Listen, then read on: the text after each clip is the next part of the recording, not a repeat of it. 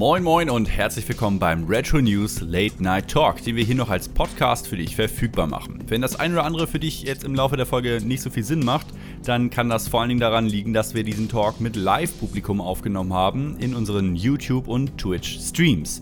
Wenn du nächstes Mal auch dabei sein willst, wenn wir das live aufzeichnen, dann guck doch einfach mal bei uns auf YouTube vorbei, NES Kommando oder auf Twitch bei NES Kommando Live. Und jetzt viel Spaß beim Zuhören.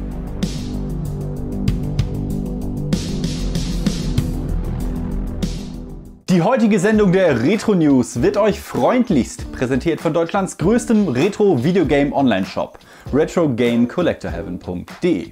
Ein Atari 2600 Grundgerät als Klemmbausteinsatz.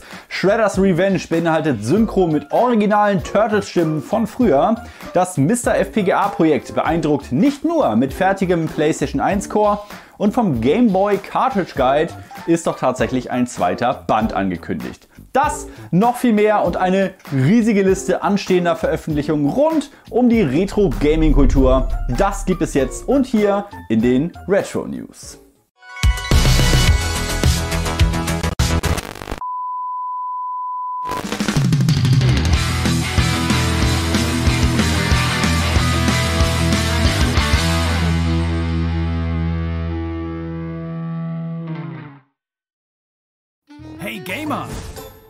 Ja Mann, wer denn sonst? Tolle Sammlung, die du da hast. Aber weißt du, wo du noch mehr geile Games herbekommst? Was? Du kennst Deutschlands größten und geilsten Online-Retro-Video-Game-Shop nicht? Na dann schnall dich mal an, du Lappen! Bei RetroGameCollectorHeaven.de bekommst du die geilsten Videogames für alle Videospielsysteme. Egal ob Nintendo, Sony, Sega, Microsoft oder, oder, oder. Der Shop hat sie alle. Ja, und das ist noch nicht alles. Bei RetroGameCollectorHeaven.de gibt es auch Hörspiele, Brettspiele, Merch, Bücher, Actionfiguren und noch mehr geile Sachen. Also, kauf da ein. Ach ja, und äh, wenn, du zu viel eingekauft hast, dann verkauf deine Sachen an Retro Game Collector Heaven zu richtig geilen Preisen wieder. Da haben alle was von. Bam!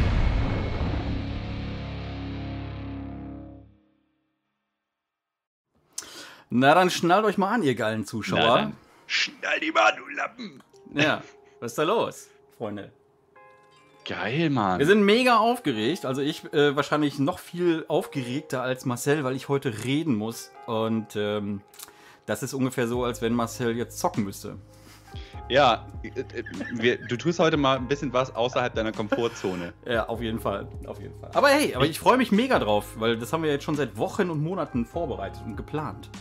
Wir müssen jetzt mal ein bisschen äh, gucken, was ihr ja auch schon sofort seht, ist, ähm, wir haben unsere Kameraausschnitte ein bisschen anders gemacht, das ganze Design ein bisschen anders gemacht und ich, mir fällt schon auf, beide Vocals könnten ein bisschen lauter sein, glaube ich. Ähm, das kannst du mal dezent nebenbei erstmal machen. Ansonsten bitte, wenn äh, irgendwelche Lautstärkenunterschiede heute ein bisschen schräg sind, dann liegt das daran, dass wir quasi alles nochmal neu eingerichtet haben. Nee, außerhalb der Kompetenzzone befinden wir uns heute nicht. Aber es kann mal sein, dass, darauf wollte ich hinaus, Vielleicht. dass wir aus Versehen äh, mit dem Stuhl drehen und dann uns ein bisschen außerhalb der Kamerazone bewegen. Und das tut uns im, schon mal leid. Also, ne, gut, dass wir es beide auch demonstriert haben. Naja. Wie geht's dir heute? Super, mir geht's richtig super. Ähm, eigentlich ähm, wollte ich jetzt gerade sagen, äh, geiles Wetter, aber das war es heute gar nicht, weil heute war, ist hier Nee, fast die Welt krass. untergegangen. Ähm, ich wollte spazieren gehen und das ging nicht. Ähm, aber ähm, abgesehen davon, super, ja. Wie geht's dir? Wow. Mir geht's sehr gut. Ich bin ebenso wie du ziemlich aufgeregt heute. Wir können auch gleich, bevor wir jetzt hier das alles abfeuern, was wir so vorbereitet haben, für und mit euch, werden wir äh, ja einfach auch gleich nochmal einen kurzen Überblick schon mal geben, was denn jetzt hier eigentlich so passieren soll. Das Ganze hier ist ja sozusagen ein Live-Podcast. Das heißt, wir werden über weite Strecken unko unkontrollierte Lavasalven abfeuern. Ein Meinungsaustausch mit euch über die, ja, erstmal über die Themen der Retro-News-Sendung, die ja eigentlich hätte heute kommen sollen. Was war da los? Marcells Mikro übersteuert ziemlich. Oh, das ist nicht so gut. Danke für den Hinweis. Das dreht Dennis noch mal eben ein bisschen runter. Ich kann auch noch ein bisschen weiter weggehen. Das kriegen wir alles geregelt. Ja, das sagst du so. Das sagst du so. Gerade hier, ich als Nicht-Tontechniker mit Ja, das äh, kriegen wir, schwerem wir Gerät. hin. Mit schwerem Gerät. Ja, was war da los? Du hattest äh, äh, merkwürdige Renderprobleme, die es vorher so noch nie gegeben hat. Und du hast einfach die fertig produzierte Folge, ja, wo ähm, mehrere Personen, Gruppen äh, Stunden, Wochen, Monate an Arbeit reingesteckt haben und geskriptet haben und Themen recherchiert haben, ähm, hast du einfach nicht rausgerendert gekriegt. Ja, es ging einfach nicht. Es ging einfach es ging nicht. Ich habe die Sendung fertig gehabt äh, und ich habe es jetzt gestern auch schon mal im Livestream erzählt, aber vielleicht waren ja einige gestern nicht da und es ging einfach nicht. Es ließ sich einfach nicht rausrennen und so musste die fertige Retro-News-Sendung heute leider ausfallen. Aber wir werden das jetzt also in dieser Form heute mal machen. Eigentlich hatten wir diesen Live-Podcast ein bisschen anders geplant. Wir wollten eigentlich das Ganze so ein bisschen einfacher gestalten, als es jetzt heute am Ende wird. Und ja, ganz kurz mal erklärt, wie das jetzt heute läuft. Also erstmal cool, dass einfach mal 100 Leute da sind. Und wenn euch gefällt, dass ich heute ein schönes Hemd anhabe, könnt ihr ja mal auf den Like-Button drücken. Du hast auch wieder ein schickes Shirt an. Nicht schlecht. Wir werden das heute so machen. Ähm, wenn wir uns gleich so ein bisschen eingelabert haben, dann äh, werden wir die News-Beiträge hören, die es sonst in den Retro-News ja auch gibt. Die, wie gesagt, konnte ich aber nicht rausrennen, deswegen werde ich die also gleich moderationstechnisch hier live performen. Also ich werde gleich die jeweiligen Skripte sozusagen live verlesen, wie ich das sonst eigentlich auch mache. Ich hoffe, dass ich mich nicht allzu krass damit auf die Schnauze lege, weil so einfach sind die, besonders die Texte, die Dennis schreibt, die sind immer mit diversen Stolperfallen ähm, versehen. Mal gucken, ob das gleich klappt. Und dabei werden wir dann irgendwie so ein passendes Bildchen einblenden, damit man auch so ein bisschen ungefähr weiß, worum es geht. Danach gehen wir dann wieder in diese Ansicht zurück und besprechen das Ganze. Dann möchten wir äh, ja, eure Meinungen hören, vielleicht auch mal die eine oder andere Sache da, dazu ergänzen oder sowas. Einfach ein bisschen locker und ja, aber dass das Ganze so eine Form hat. Wenn wir das alles gemacht haben, kommt ja bei den Retro News immer der Release-Block. Und Good News, den Release-Block, den konnte ich tatsächlich rausrendern. Das heißt, der ist ziemlich umfangreich. Den gucken wir uns nachher an. Das heißt, wir machen dann sozusagen eine kleine Live-Laberpause und äh, feuern einfach den Release-Block ab. Da könnt ihr euch schon mal auf knapp 20 Minuten geilste Releases aus dem Retro-Gaming-Bereich einstellen. Das gucken wir uns nachher zusammen an. Danach werden wir dann auch nochmal über die Releases eine Runde labern. So stelle ich mir das alles vor ja, das ist so, wie wir uns das, äh, wie wir das abgesprochen haben. Das Geiler Plan. Finde ich schon mal gut, dass du den nicht äh, jetzt nochmal umgeschmissen hast. Ja, warst am Zittern die ganze Zeit. Erstmal ja. schön, dass ihr eingeschaltet habt. Vielen Dank, äh, schön, dass ihr da seid. Ihr dürft gerne also fleißig emsig den Chat voll ähm, brabbeln mit euren Meinungen, Fragen, Anregungen zu den Themen oder auch nicht. Ne, es wird sicherlich auch die eine oder andere Ausschweifung heute geben. Wir haben es nicht ganz so eilig heute und wir wollen jetzt mal ein bisschen gucken, was dieser Abend uns hier heute so bringt. So. So. Nicht wahr? Ja. Genau so. ähm, ganz kurz nochmal die Erklärung für diejenigen, die gestern nicht ähm, zugeschaut haben. Wir haben ein kleines neues Donation Goal, das ist auch heute schon direkt im Einsatz. Äh, und zwar gab es ein etwas größeres Stream Deck, das ist so eine Control-Einheit, womit man in den Streams die diversen Szenen umschalten kann und so weiter. Und äh, das Stream Deck, was wir vorher hatten, ja, ist ein bisschen in, in, seiner Anzahl der Knöpfe einfach ein bisschen überfordert mit dem, was wir hier heute vorhaben. Und ähm, ja, ladet ihr diesen Stream bei YouTube hoch. Auf jeden Fall. Der ähm, ist, findet ja jetzt auf YouTube auch statt, denn du, Kaiman, guckst ihn ja gerade hier und anschließend ist er dann auch noch abrufbar. Also wenn ihr es heute nicht ganz bis zum Ende schafft oder so, könnt ihr einfach im Nachhinein das Ganze nochmal nachholen. Und wir wurden jetzt auch schon mehrfach gefragt, ob dieser Live-Podcast dann auch planmäßig auf anderen Podcast-Plattformen erscheint. Was kannst du dazu sagen? Dazu kann ich sagen, äh, wenn du das gerade auf Spotify oder so hörst, äh, dann ist es so passiert.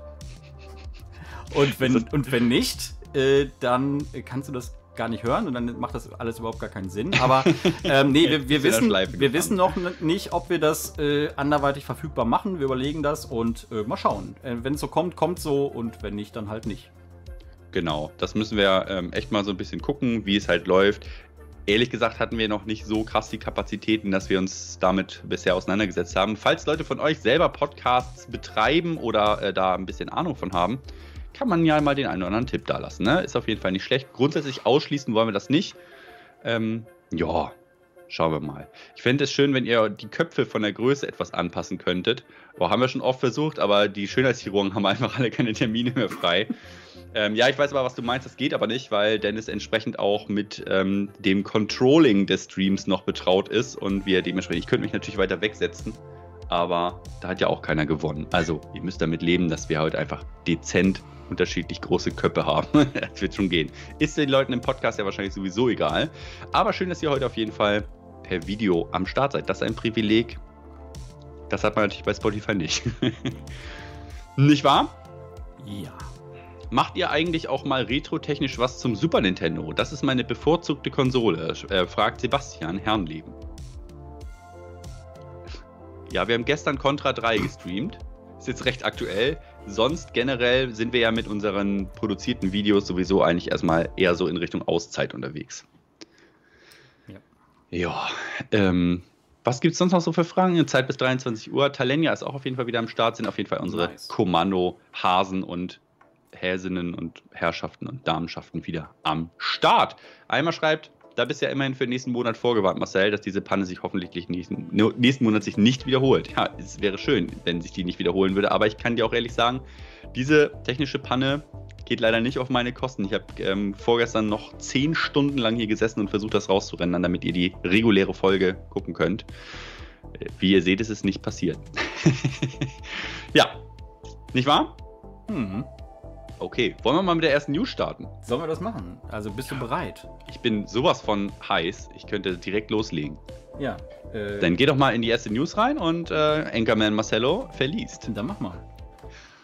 Homebrew-Entwickler Ryan Markham, aka Diablo Head auf Twitter, hat im Mai Version 2.0 seiner Tech-Demo von Circle of the Moon für den Game Boy Color veröffentlicht, welches seinerzeit im Jahr 2001 ja nur für den Game Boy Advance veröffentlicht wurde.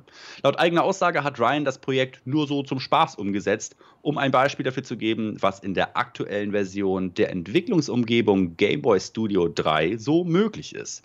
Da es sich um eine Tech-Demo handelt, gibt es leider nur einen recht kurzen Spielspaß von wenigen Minuten, aber die Engine ist beeindruckend genug, um sich zu wünschen, dass es damals einen offiziellen Ableger für den Vorgänger des GBA gegeben hätte. Und natürlich, dass sich die Entwickler damals auch genauso dafür ins Zeug gelegt hätten, wie der Ryan jetzt in diesem Fall. Unter dem Link zu Ryans itch.io-Seite in der Videobeschreibung, die müssen wir noch einfügen im Nachhinein, könnt ihr euch die ROM-Datei runterladen oder das Game sogar ohne Download im Browser selbst ausprobieren. Gutes Stichwort, äh, gutes Stichwort eigentlich Videobeschreibung. Das haben wir jetzt noch, glaube ich, verrafft in der Vorbereitung. Hm. Das wird aber noch nachgereicht.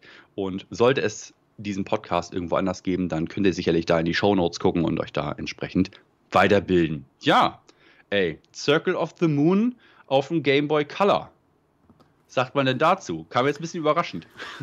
Das kam sehr überraschend ähm, und ähm, ich, äh, ich glaube, ich bin da durch Zufall drauf gekommen. Ich habe das auf Twitter halt gesehen. Äh, ich habe da so, so, einen Tweet gesehen und äh, habe mir gedacht, hey, guck dir das mal an. Ähm, bin dann auf diese itch.io-Seite da gegangen und was ich äh, schon mal ziemlich cool fand, das kannte ich vorher noch nicht. Äh, du kannst halt im Browser auf der itch.io-Seite kannst du halt oben dann das ROM spielen. Ne? Das heißt, mhm. du musst es, um das mal auszuprobieren und mal reinzugucken, musst du es nicht mal runterladen.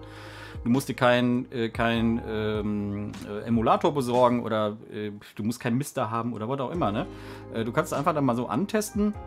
Und ähm, es ist, wie gesagt, sehr, sehr kurz. Also ich glaube, ich war da ähm, in zwei Minuten, habe ich, glaube ich, diesen ähm, Danke fürs Spielen Screen gesehen. Ähm, was, ja wirklich nicht lang. Was ich aber richtig geil finde eigentlich, ist, dass das halt im Gameboy ähm, Studio ne, ähm, mhm. gemacht wurde. Ne? Das ist ja diese äh, Entwicklungsumgebung, ähm, die, äh, die man sich frei im Internet runterladen kann und wo, ja. wo, jeder, der da so ein bisschen affin für ist, da mal was zu programmieren und so, sich mal mit beschäftigen kann. Und äh, dass sowas geil ist, weil das ist technisch wirklich richtig geil, ähm, damit äh, umsetzbar ist, das finde ich echt geil. Man muss an der Stelle auch sagen, ähm, also nochmal betonen, Game Boy Studio 3. Denn mhm. ich glaube, so eine Side-Scroller-Action-Game-Ansichten, die sind erst seit dem Game Boy Studio 3 überhaupt möglich. Mhm. Ähm, vorher war das Ganze sehr so Top-Down RPG basiert, sage ich jetzt mal. Ne? Also so wie die alten Pokémon-Spiele oder so. Ähm, da gibt es ja auch schon eine riesen Palette von sehr, sehr ambitionierten ähm, ja, äh, Projekten und auch Veröffentlichungen äh, in den letzten Jahren, die eben auf diesem Game Boy Studio, ähm, auf dieser Entwicklungsumgebung eben basieren. Und das Game Boy Studio 3, das ist noch gar nicht so lange draußen. Also das sind auch erst ein paar Monate, wo das überhaupt verfügbar ist. Das heißt, der äh, Ryan Markham, der hat sich da auf jeden Fall in sehr kurzer Zeit ziemlich geilen Scheiß angeeignet, ja. um einfach mal ja, ein will jetzt nicht sagen ein Port, denn dafür, das kann man so, finde ich, noch nicht so beurteilen, aber auf jeden Fall eine doch recht beeindruckende Sequenz eben aus einem Castlevania-Game für den Game Boy Color umzusetzen. Wie findet ihr das so? Erzählt doch mal. Joker Nox schreibt, solche Projekte finde ich ganz cool. Gab ja letztens auch ein Homebrew von Tomb Raider für den GBA. Genau, eine Portierung sozusagen, mhm. hatten wir auch in den Retro News, ne? Mhm. Also es ist absolut krass, was die Leute da äh, machen, ne? Oder? Ja. Also brutal. finde ich, find ich total beeindruckend. Äh, Game Boy Color in Gelb hatte ich damals auch gehabt, schreibt Hanlenja. Hattest du auch einen Game Boy Color früher?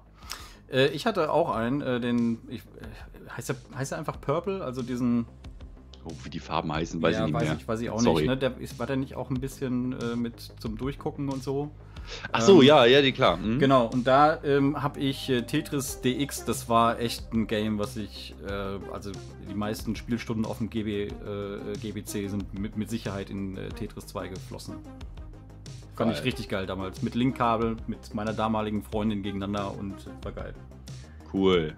Ja. Ähm, gar nicht schlecht, ne? Also Game Boy Color, ich kann mich noch äh, ganz gut daran erinnern, ich hatte halt so einen alten, alten Game Boy, ne? Klassischen DMG 01, schön den grauen Klotz. Und den habe ich ja relativ spät bekommen, hatte den dann aber sehr, sehr lange und der sah auch nachher echt aus, Alter. Also ich habe den leider nicht mehr. Ich würde das gerne nochmal in die Hand nehmen, um das nochmal zu fühlen, wie mein Gameboy sich damals am Ende wirklich angefühlt hat. Aber es war wirklich eine Baustelle sondergleichen.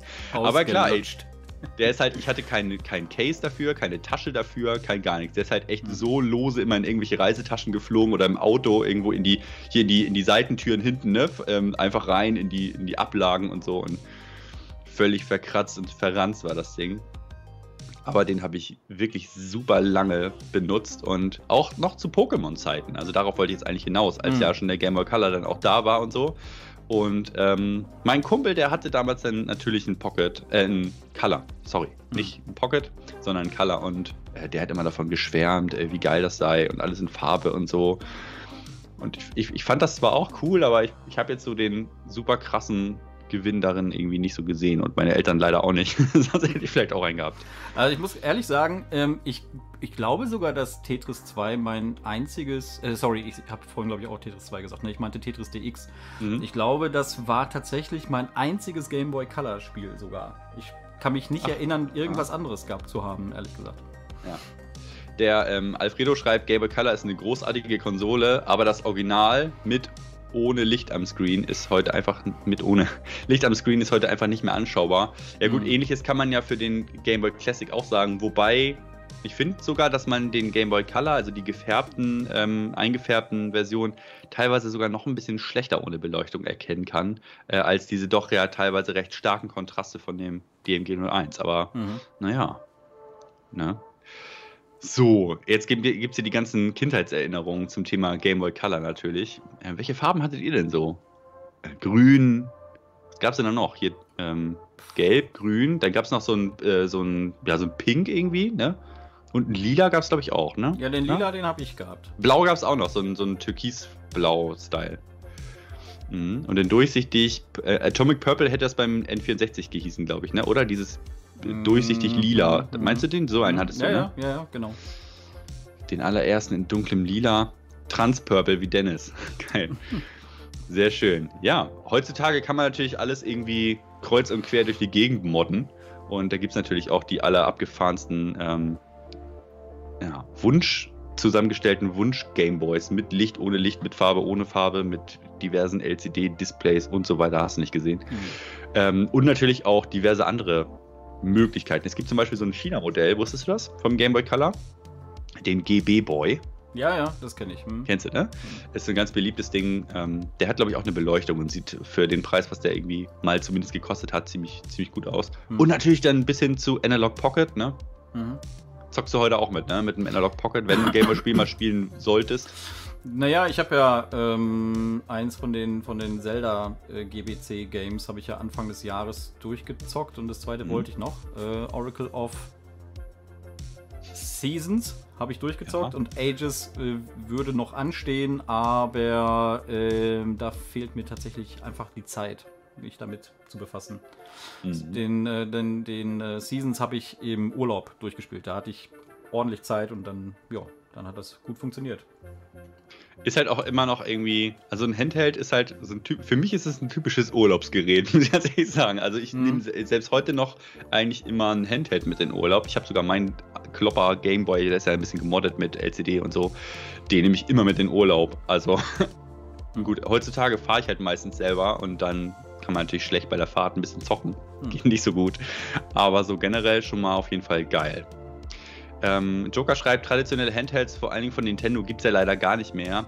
Der Smartphone-Markt hat es kaputt gemacht. Dafür kannst du ja mit Smartphone zocken. Ist halt auch. Machen ja auch nicht wenig Leute, ne? Aber der Markt hat sich schon verändert, das stimmt. Mhm. So, und äh, der Yoga-Meister ist äh, mit und da und sagt Hallo, schönen Abend an alle. Tacho. Und ähm, das nehme ich jetzt mal zum Anlass, in die nächste News rüber zu switchen. Äh, da geht es nämlich um Premium Edition Games. Die Jungs von Premium Edition Games aus den USA haben ihre nächste Serie Nintendo Switch Games in einem 20-minütigen Ankündigungsvideo vorgestellt. Ihrem Motto Modern Retro Done Right machen sie unserer Meinung nach allerdings nur mit zwei von vier gezeigten Spielen wirklich alle Ehre. Rain on Your Parade und das am Ende angeteaserte Rye in Ancient Epic treffen zumindest nicht unseren Geschmack von Modern Retro. Wunderling DX trifft es da schon eher. Dabei handelt es sich um einen optisch nett aussehenden 2D-Puzzle-Plattformer in einer erweiterten Version mit neuen Leveln, Gegenständen, Story-Segmenten und dem vielversprechend und formschön klingenden DLC Das Verderben von Kohlrabi. genau das.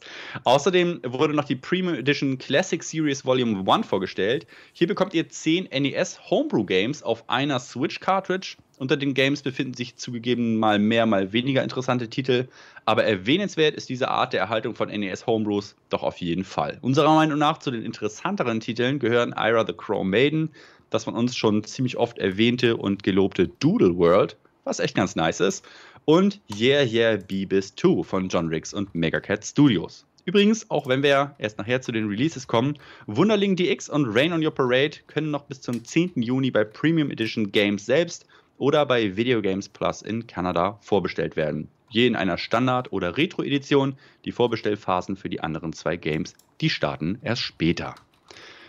Ja, NES-Games auf einer Switch. Cartridge. Finde ich cool. Finde ich richtig cool.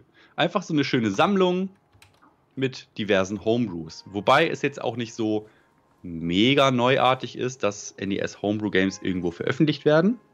Ähm, da können wir vielleicht gleich mal zu kommen. Aber erstmal, ja, Hast du da irgendwie, findest du das cool? Du bist ja nicht so der Homebrew-Zocker eigentlich, ne? Nee, absolut nicht. Und äh, bevor ich äh, da nochmal genauer drauf antworte, wollte ich eben mit, ähm, mit Insiderwissen äh, glänzen. Jetzt kommt's. Sag mal, weißt du eigentlich, äh, oder kennst du eigentlich Console Wars, den YouTube-Kanal? Ja.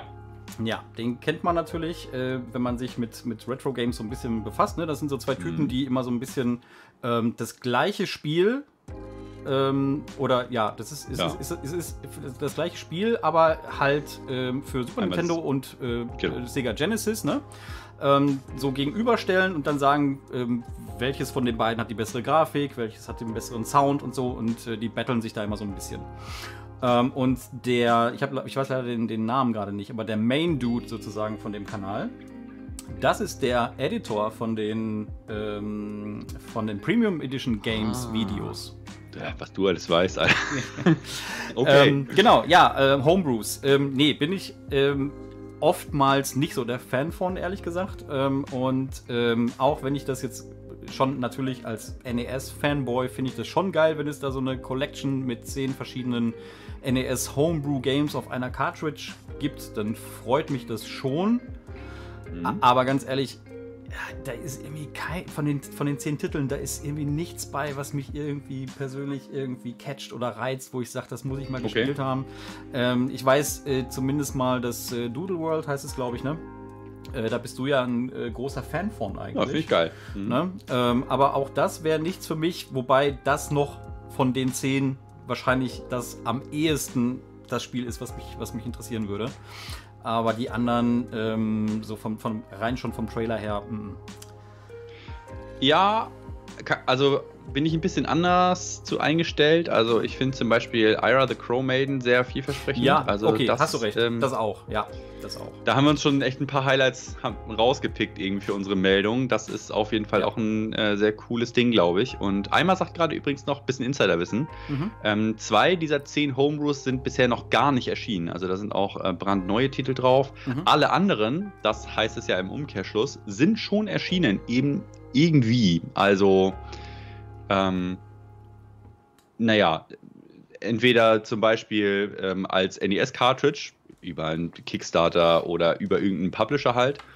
Mm, Oder äh, die sind irgendwo anders drauf. Zum Beispiel gibt es doch auch eine Evercade, fürs Evercade gibt es doch, glaube ich, auch so eine ähm, Cartridge, wo Homebrews drauf sind. Ne? Megacat äh, Ja. gibt es doch von Evercade zum Ja. Beispiel, da sind eben auch schon Veröffentlichungen drauf und sowas. Mhm.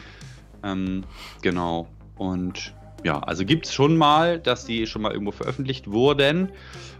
Aber in dieser Form, so als Switch Collection, noch nicht. Bevor es NES Online äh, dieses Angebot gab mit den Nintendo und Super Nintendo Games und was, da habe ich irgendwann mal in einem, in irgendeinem Video habe ich mal gesagt, wäre eigentlich eine coole Idee, ähm, einfach so Switch Cartridge Collections rauszubringen.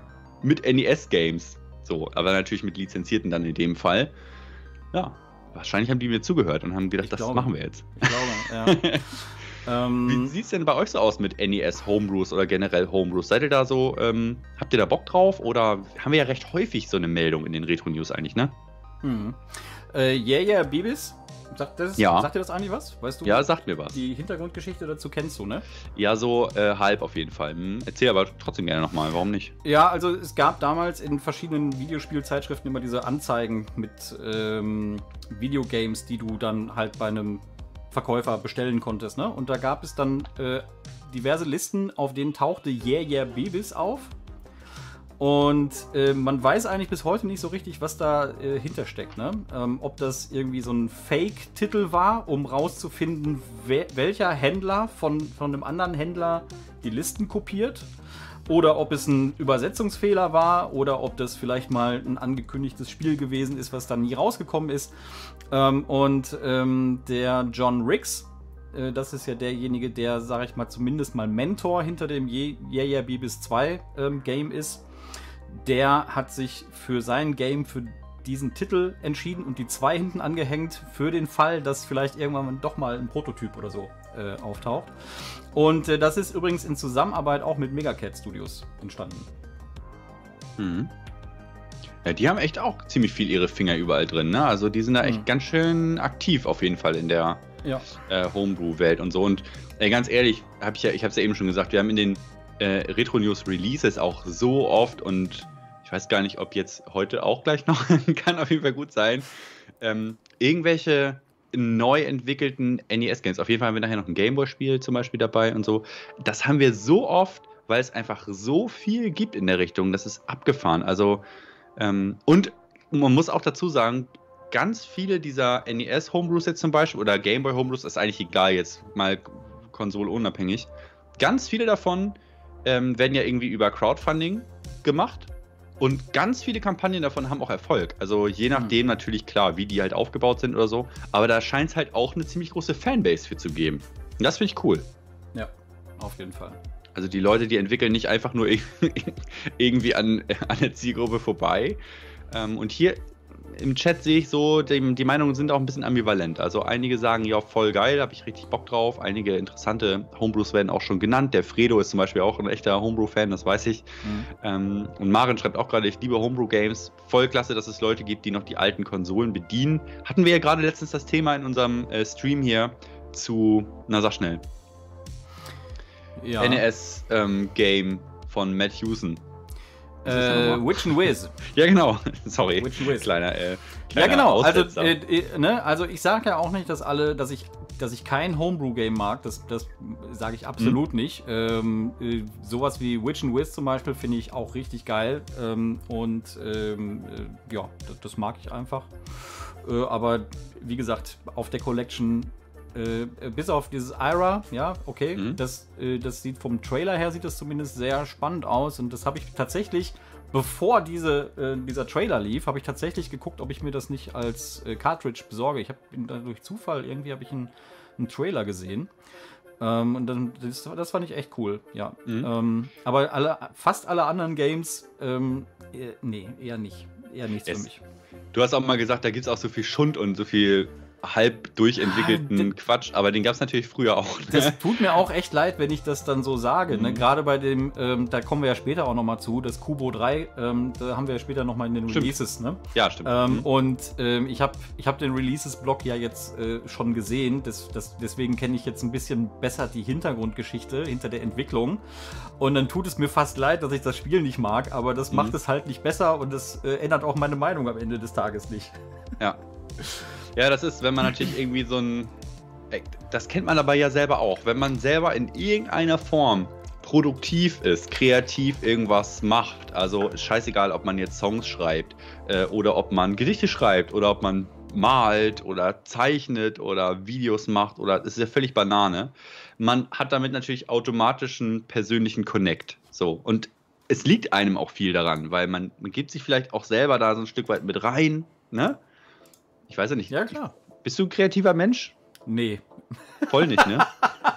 ja, doch. Nee, sag ich, mal, also kann ich, schon. kann ich ehrlich gesagt relativ schlecht einschätzen. Also ich würde mich, ich würde mich schon als kreativen Menschen bezeichnen, ähm, aber ich glaube, das hat die letzten Jahre abge äh, abgenommen.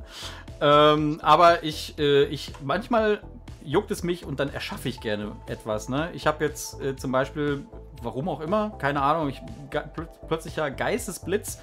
Ähm, am letzten Wochenende angefangen, eine Text-Adventure-Engine in äh, C-Sharp zu schreiben. ja, geil. Ähm, und äh, das macht mir auch echt Spaß. Und ähm, äh, allerdings bin ich da jetzt an eine logische Challenge gekommen, wo ich nicht weiß, ob ich die überwinden kann. So, ich habe halt mal ähm, Softwareentwicklung gelernt vor äh, viel zu vielen Jahren und äh, ich habe jetzt schon seit seit zehn Jahren habe ich gar nicht mehr entwickelt und das ist halt alles ein bisschen eingerostet und von daher keine Ahnung, weiß nicht, ob ich da weitermache. Ähm, ähm, mal schauen. Das mal muss schauen. also magst du da irgendwie einen Satz mehr zu sagen? Hast du irgendwie kannst, kannst du irgendwann ein kleines Geheimnis schon mal raushauen? Oder machst du das nur so oder nee, ein Konzept also, wirst du ja schon haben. Irgendeine Spielidee wirst du ja schon sicherlich haben, oder? Naja, also ich habe schon natürlich äh, gedacht, dass irgendwas zu tun, was mit dem mit uns zu tun hat und mit dem Kanal zu tun hat. Und dann habe ich mir überlegt, was könnte da irgendwie interessant sein. Jetzt wird spannend. Und ähm, gerade weil im letzten Live, nee, also im vorletzten Livestream wurde ja auch mal wieder die Frage gestellt, wie habt ihr euch eigentlich kennengelernt? Und ähm, da, das war eigentlich die Grundidee, das irgendwie wie geil. nachzustellen. Wie, wie ist es eigentlich dazu gekommen, dass wir uns getroffen haben? Ich möchte bitte eine Veröffentlichung auf Diskette. Unbedingt. Ja. ja, wie gesagt, ich, wie gesagt, also ähm, ich, äh, keine Ahnung, ob ich mein Problem da lösen kann. Aber ähm, interessant, wie ist das bei euch? Ähm, seid ihr, habt, kennt ihr das? Also, wenn, wenn ihr, wer von euch ist kreativ? Macht vielleicht irgendwer, keine Ahnung, Schmuck aus Muttermilch oder sonst welche Geschichten von euch? ähm, ich, bin ab, ich bin abseits von, hm, von YouTube-Tätigkeiten sonst ja auch ein total kreativer Mensch. Ne? Also ich mache selber auch viel Musik, habe ich auch schon oft erzählt. Ich spiele viele Instrumente. Ich bin ähm, auch in einem kreativen Haushalt hier. Also man muss sagen, meine Frau, die ist super ähm, kreativ, was so ähm, Paper Crafting angeht. Da ist ja, wie ich weiß, deine auch nicht so ganz abgeneigt von und deine macht ja auch sonst viel Kram. Also du, wir, wir sind ja beide so in kreativen Haushalten, sag ich jetzt mal, ne? Ja. Ist ja egal, ob das. oh, der Muttermilchschmuck triggert noch einige, das finde ich gut. Da kann man immer sehen, wer jeden Stream gesehen hat und wer nicht. Ja. Ähm, oder was? Hier, ähm, Ayu schreibt gerade, ich bin Spielleiter fürs Pen and Paper und schreibe Kampagnen und leite diese. Krass, also so geil. Nice. Ähm, ich bin allerdings mit zwei linken Händen gesegnet. Da macht ja nichts. Einfach machen. Okay. Einfach machen. Ja, ich habe ich hab früher ähm, zum Beispiel ähm, auch ähm, kleinere Doom-Mods gemacht. Zu Schulzeiten, Geil. zu Schulzeiten. Ähm, aber das war halt auch super einfach, ne? Da irgendwelche Grafiken austauschen, dass dann äh, irgendein Text an, an, an der Wand steht und sowas, ne? Und ähm, eigene Sounds aufgenommen mhm. und dann äh, in das Spiel gebracht und so, solche Dinge, ne? Das Mhm. habe ich früher gemacht, aber ähm, ich fühle mich da echt unwohl, mit dir drüber zu sprechen, ob ich kreativ bin, weil im Vergleich äh, würde ich sagen, absolut gar nicht, aber im Vergleich zu einem das anderen ist ja dann nichts, vielleicht was- schon. Ja?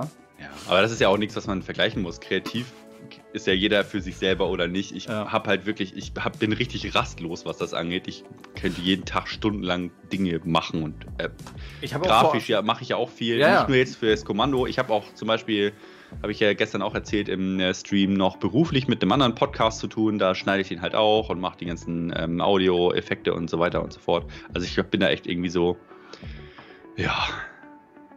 Ich hoffe, dass ich in meinem äh, nächsten Wohnort auch wieder ein bisschen mehr Platz habe für ähm, ja, so Instrumentenzeug und ich habe auch all- so Tonstudio-Stuff und sowas alles hier und ähm, das ist eine never-ending Story. Wenn ich mich hier einmal ausfahren würde, dann müsste das Dorf hier anbauen, Alter. Geil. Also nicht, weil es viel Zeug ist, einfach weil ich äh, einfach gerne viele Sachen um mich herum gleichzeitig mache und so sehr zum Leidwesen meiner mich umgebenden Mitbewohner. Aber so ist das halt, ne? Ja, und Ja. ich sehe schon, hier ist auf jeden Fall auch sehr äh, unterschiedlicher Kreativitätsflow im Chat. Da schreiben die Leute Bücher und ähm, Fabs schreibt, lol, ich habe Skins für Quake 3 gemacht. sehr schön. Und so weiter und so fort. Also, ja. Eine Kollegin von mir zum Beispiel, Arbeitskollegin zum Beispiel, die schreibt auch ähm, kreativ und das finde ich auch, boah, ey, also die, Zeit, ne? Boah, keine Familie Ja. und kein Kind und kein Job und nix. Das ist es halt meistens, ne? Aber andererseits, damit können wir, glaube ich, das Thema nochmal abschließen. Ohne das, was man hat, was um einen herum ist und sowas, hätte man wahrscheinlich auch gar nicht die nötige Kraft und auch die nötige Inspiration, kreativ zu sein. So Nicht ist wahr? es. Da hast so du zwar viel. Zeit, aber hast auch keine Ideen, ist auch scheiße. Ja, und bei mir ist es halt so, gerade jetzt mit, mit so einem Projekt wie, wie diesem Text-Adventure, ähm, die Zeit knappt sich mir dann von meinem Schlaf ab. Ja. Apropos Kreativität, das passt perfekt zum nächsten Thema. Stichwort Klemmbausteine. Uh, yeah. Retro-Konsolen, Mini-Konsolen, Lego-Konsolen. Wolltet ihr nicht auch schon immer eine eigene Spielekonsole bauen? Klemmbausteine machen ja bekanntlich so einiges möglich und Lego hatte diese Möglichkeit ja bereits im August 2020 mit einem vorgefertigten Set zum Nintendo Entertainment System gezeigt. Aber auch Atari-Fans, die sollen dieses Jahr auf ihre Kosten kommen. 2022 im Jahr des 50-jährigen Firmenjubiläums von Atari spendiert Lego einen neuen Konsolenbausatz. Im August dieses Jahres soll, soweit bisher bekannt, eine bespielbare Konsole des Atari 2600 erscheinen. Bespielbar dabei, ein bisschen in Anführungszeichen, komme ich gleich nochmal zu. Das Modell soll, optisch der in schwarz gehaltenen Originalkonsole mit Holzpanel, Schieberegler und Spielkassetteneinschub gleichen. Laut Gerüchten wird die Nachbildung einer Gameplay-Szene aus Pitfall das Highlight des Sets sein. Mit dem im Bausatz enthaltenen Nachbau des Joysticks CX40 wird sich die Szene sogar steuern lassen. Für rund 170 Tacken soll das Set vorerst Lego Shop exklusiv und ab 2023 vermutlich dann auch im freien Handel erscheinen. Vielen, vielen Dank an dieser Stelle an den guten Caption, der auch heute dabei ist, im Chat ist, der diesen Beitrag geschrieben hat. Ähm, auch der Björn, der hat einige Beiträge geschrieben. Vielen, vielen Dank euch beiden für die, kann man ja an der Stelle echt super einbauen. Ähm, ja, für eure Unterstützung beim Skripten der Retro News. Kleinen virtuellen Applaus für euch. Vielen Dank, Jungs. Ähm, und wenn das mal nicht ein Like wert ist, dann weiß ich auch nicht. Lego Atari-Konsole. Oh Gott. Hast du eigentlich das Lego NES? Nee, ne? Habe ich nicht. hab das, nee. ähm, und ähm, äh, als das angekündigt war, also sorry, äh, wenn ich da irgendwem zu nahe trete, ähm, ich finde es total geil, wenn da jemand Spaß dran hat und wenn das jemand geil findet. Ähm, aber für mich persönlich, ich habe es von Anfang an nicht verstanden. Warum soll ich mir eine NES-Konsole aus Lego-Blöcken zusammenbauen? Ähm, ähm, also auf der einen Seite finde ich es cool, dass es so äh, popkulturtechnisch halt äh, so wieder in Erinnerung gerufen wird und Mainstream-mäßig auch. Äh, aber für mich persönlich ist das absolut nichts. Und äh, da ich äh, zum Atari noch weniger äh, Nostalgie habe und es auch in der Kindheit nicht gezockt habe, ähm, ist das für mich absolut gar kein Thema, ehrlich gesagt. Mhm. Ja, für mich auch nicht. Und einige von unseren äh, Zuhörern und Zuhörerinnen sind auch gleicher Meinung. Also, mh, Ja. Firlefanz. Ich dachte, einige hätten jetzt abgeschaltet. Firlefanz schreibt Retroplays. Ähm, der Christian wahrscheinlich, der ähm, hält das äh, offensichtlich auch für Spökes. Ja.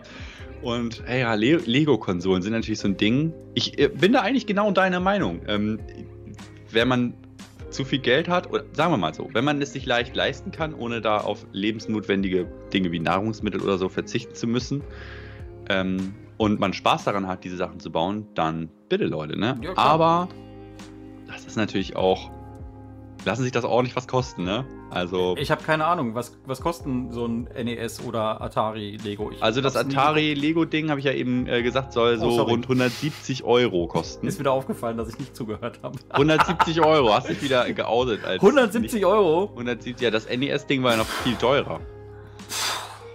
Das kostete 300 oder so? Oder? Oder lüge ich? Erzählt mal, sa- sag mal was dazu, aber das ist doch, das ist doch sauteuer, oder was? Das war doch dann auch irgendwie künstlich verknappt und dann hat das nicht jeder gekriegt und dann gab es das auch erst nur in den Lego-Stores und die Leute haben das irgendwie, die sind da irgendwie Hm, wie bescheuert hin und haben sich die Dinger da geholt und naja. aber es gibt natürlich auch Lego-Sammler, für die sind natürlich gerade solche etwas knapperen äh, Geschichten dann vielleicht auch interessant.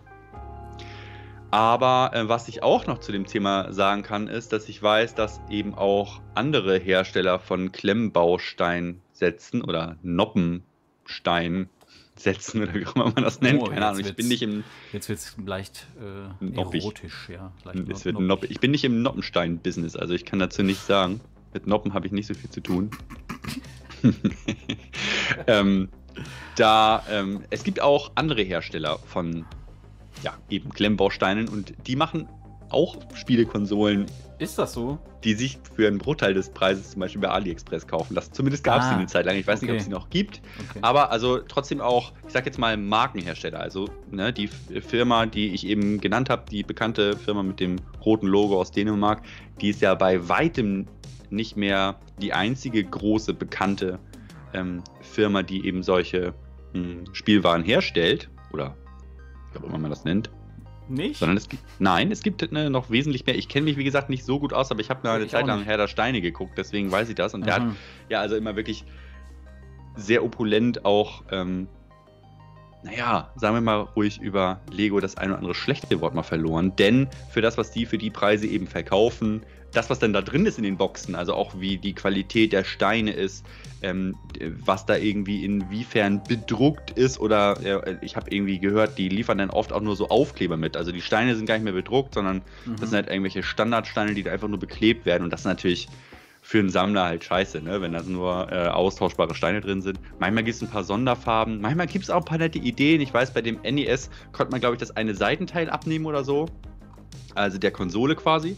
Und äh, dahinter äh, versteckte sich quasi so ein ähm, verstecktes Easter Egg, äh, eine Szene aus Super Mario Bros. Das fand ich halt irgendwie ganz schön.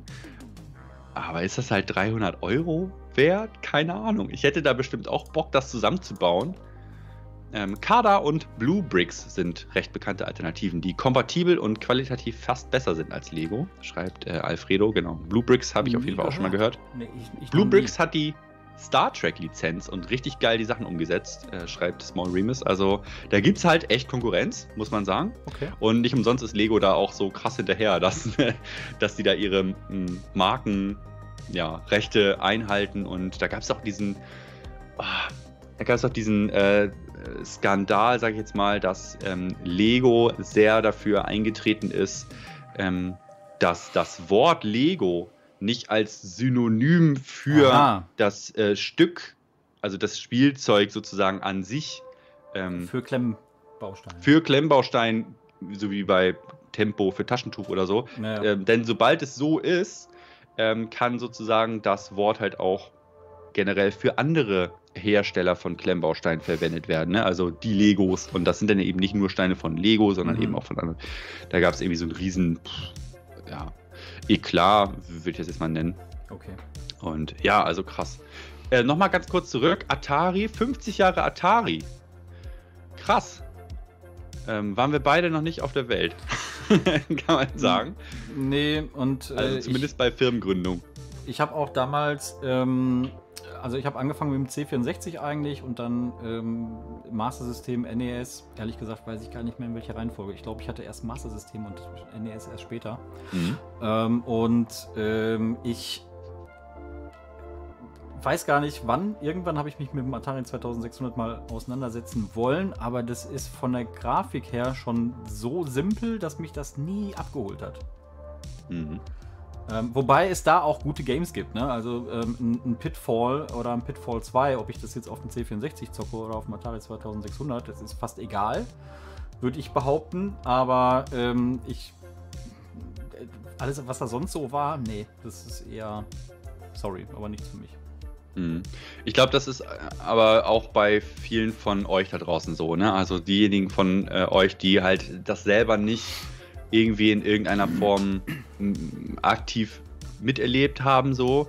Ähm, ja, für die ist es halt auch ein krasses Downgrade einfach, ne? Also wenn man jetzt mit 16-Bit aufwächst oder gar mit 8-Bit oder so, ähm, also 8-Bit NES, äh, sage ich jetzt mal eher, ne? Und äh, mhm. du spielst danach irgendwie ein Atari-Spiel und sei es ein gutes, also selbst Pitfall oder ähm, was auch immer. Uff, also da, du hast recht, also das ist natürlich schon echt ein Downer so, ne, wenn man die Spiele dann, dann so sieht. Und natürlich gibt es auch sehr viel schlechte Software. Nicht umsonst ähm, gab es ja dann den, den, Videospiel Crash und so 83 und äh, also trotzdem ist es natürlich eine absolute Kultmarke. Auf also, jeden Fall. Also keine Frage. Gerade natürlich auch wegen ähm, den Arcade-Automaten, ne? Genau, klar. Ähm, da gab es natürlich auch zu den 2600 Zeiten ähm, dann, keine Ahnung, Centipede zum Beispiel fällt mir da ein, ne? Ja. Das waren dann so, so Arcade-Klassiker, die natürlich äh, die, äh, die Marke begründet haben, aber ähm, die, die Heimportierung, das war ja der Grund letztendlich für den großen Videogame-Crash in den USA, muss man ja noch hinzufügen. Ne? Äh, ob es das in der Form auch in ja. Europa gegeben hat, ist ja eigentlich nie so richtig, zumindest nicht, dass ich wüsste. Äh, nee, aber die Auswirkung war ja. natürlich in Europa dann erheblich ja, auch. Ja, also klar. das ja schon. Hm. Ja, klar. Ne, aber äh, dass die ähm, Heimportierungen halt viel zu wenig mit den Arcade-Klassikern so zu tun hatten. Ne? Space Invaders.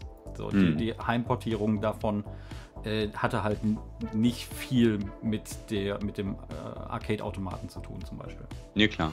So, und ähm, was natürlich aber trotzdem, was man ja echt sagen muss, also die, die Spiele selber, auch der, der Look dieser äh, Cover-Artworks und so, was ja auch ein elementarer Bestandteil dieses Crashes war, dass also die, die Erwartungen der Käufer, ähm, die also ein krass designtes, ähm, meistens ja irgendwie auch ähm, handgemalte ähm, Cover-Artworks da irgendwie super aufwendig und total geil halt gekauft haben, die dann zu Hause festgestellt haben, ja, scheiße. Jetzt habe ich das hier und ähm, naja. Also gibt es einige Kommentare auch dazu. Ich werde ja gerne mal ein bisschen den Chat mit einbeziehen. Und ich hoffe, dass das nachher, wenn man das als Podcast nachhört, nicht ganz so weird ist, wenn ich hier Chatbeiträge vorlese. Aber ich finde es eigentlich ganz nett, weil das ja auch irgendwie eine Bereicherung ist an dieser Stelle. Und warum nicht, ne? Ähm, Oldschool Metal schreibt, ich bin alt, ich habe Pong bei Release gespielt.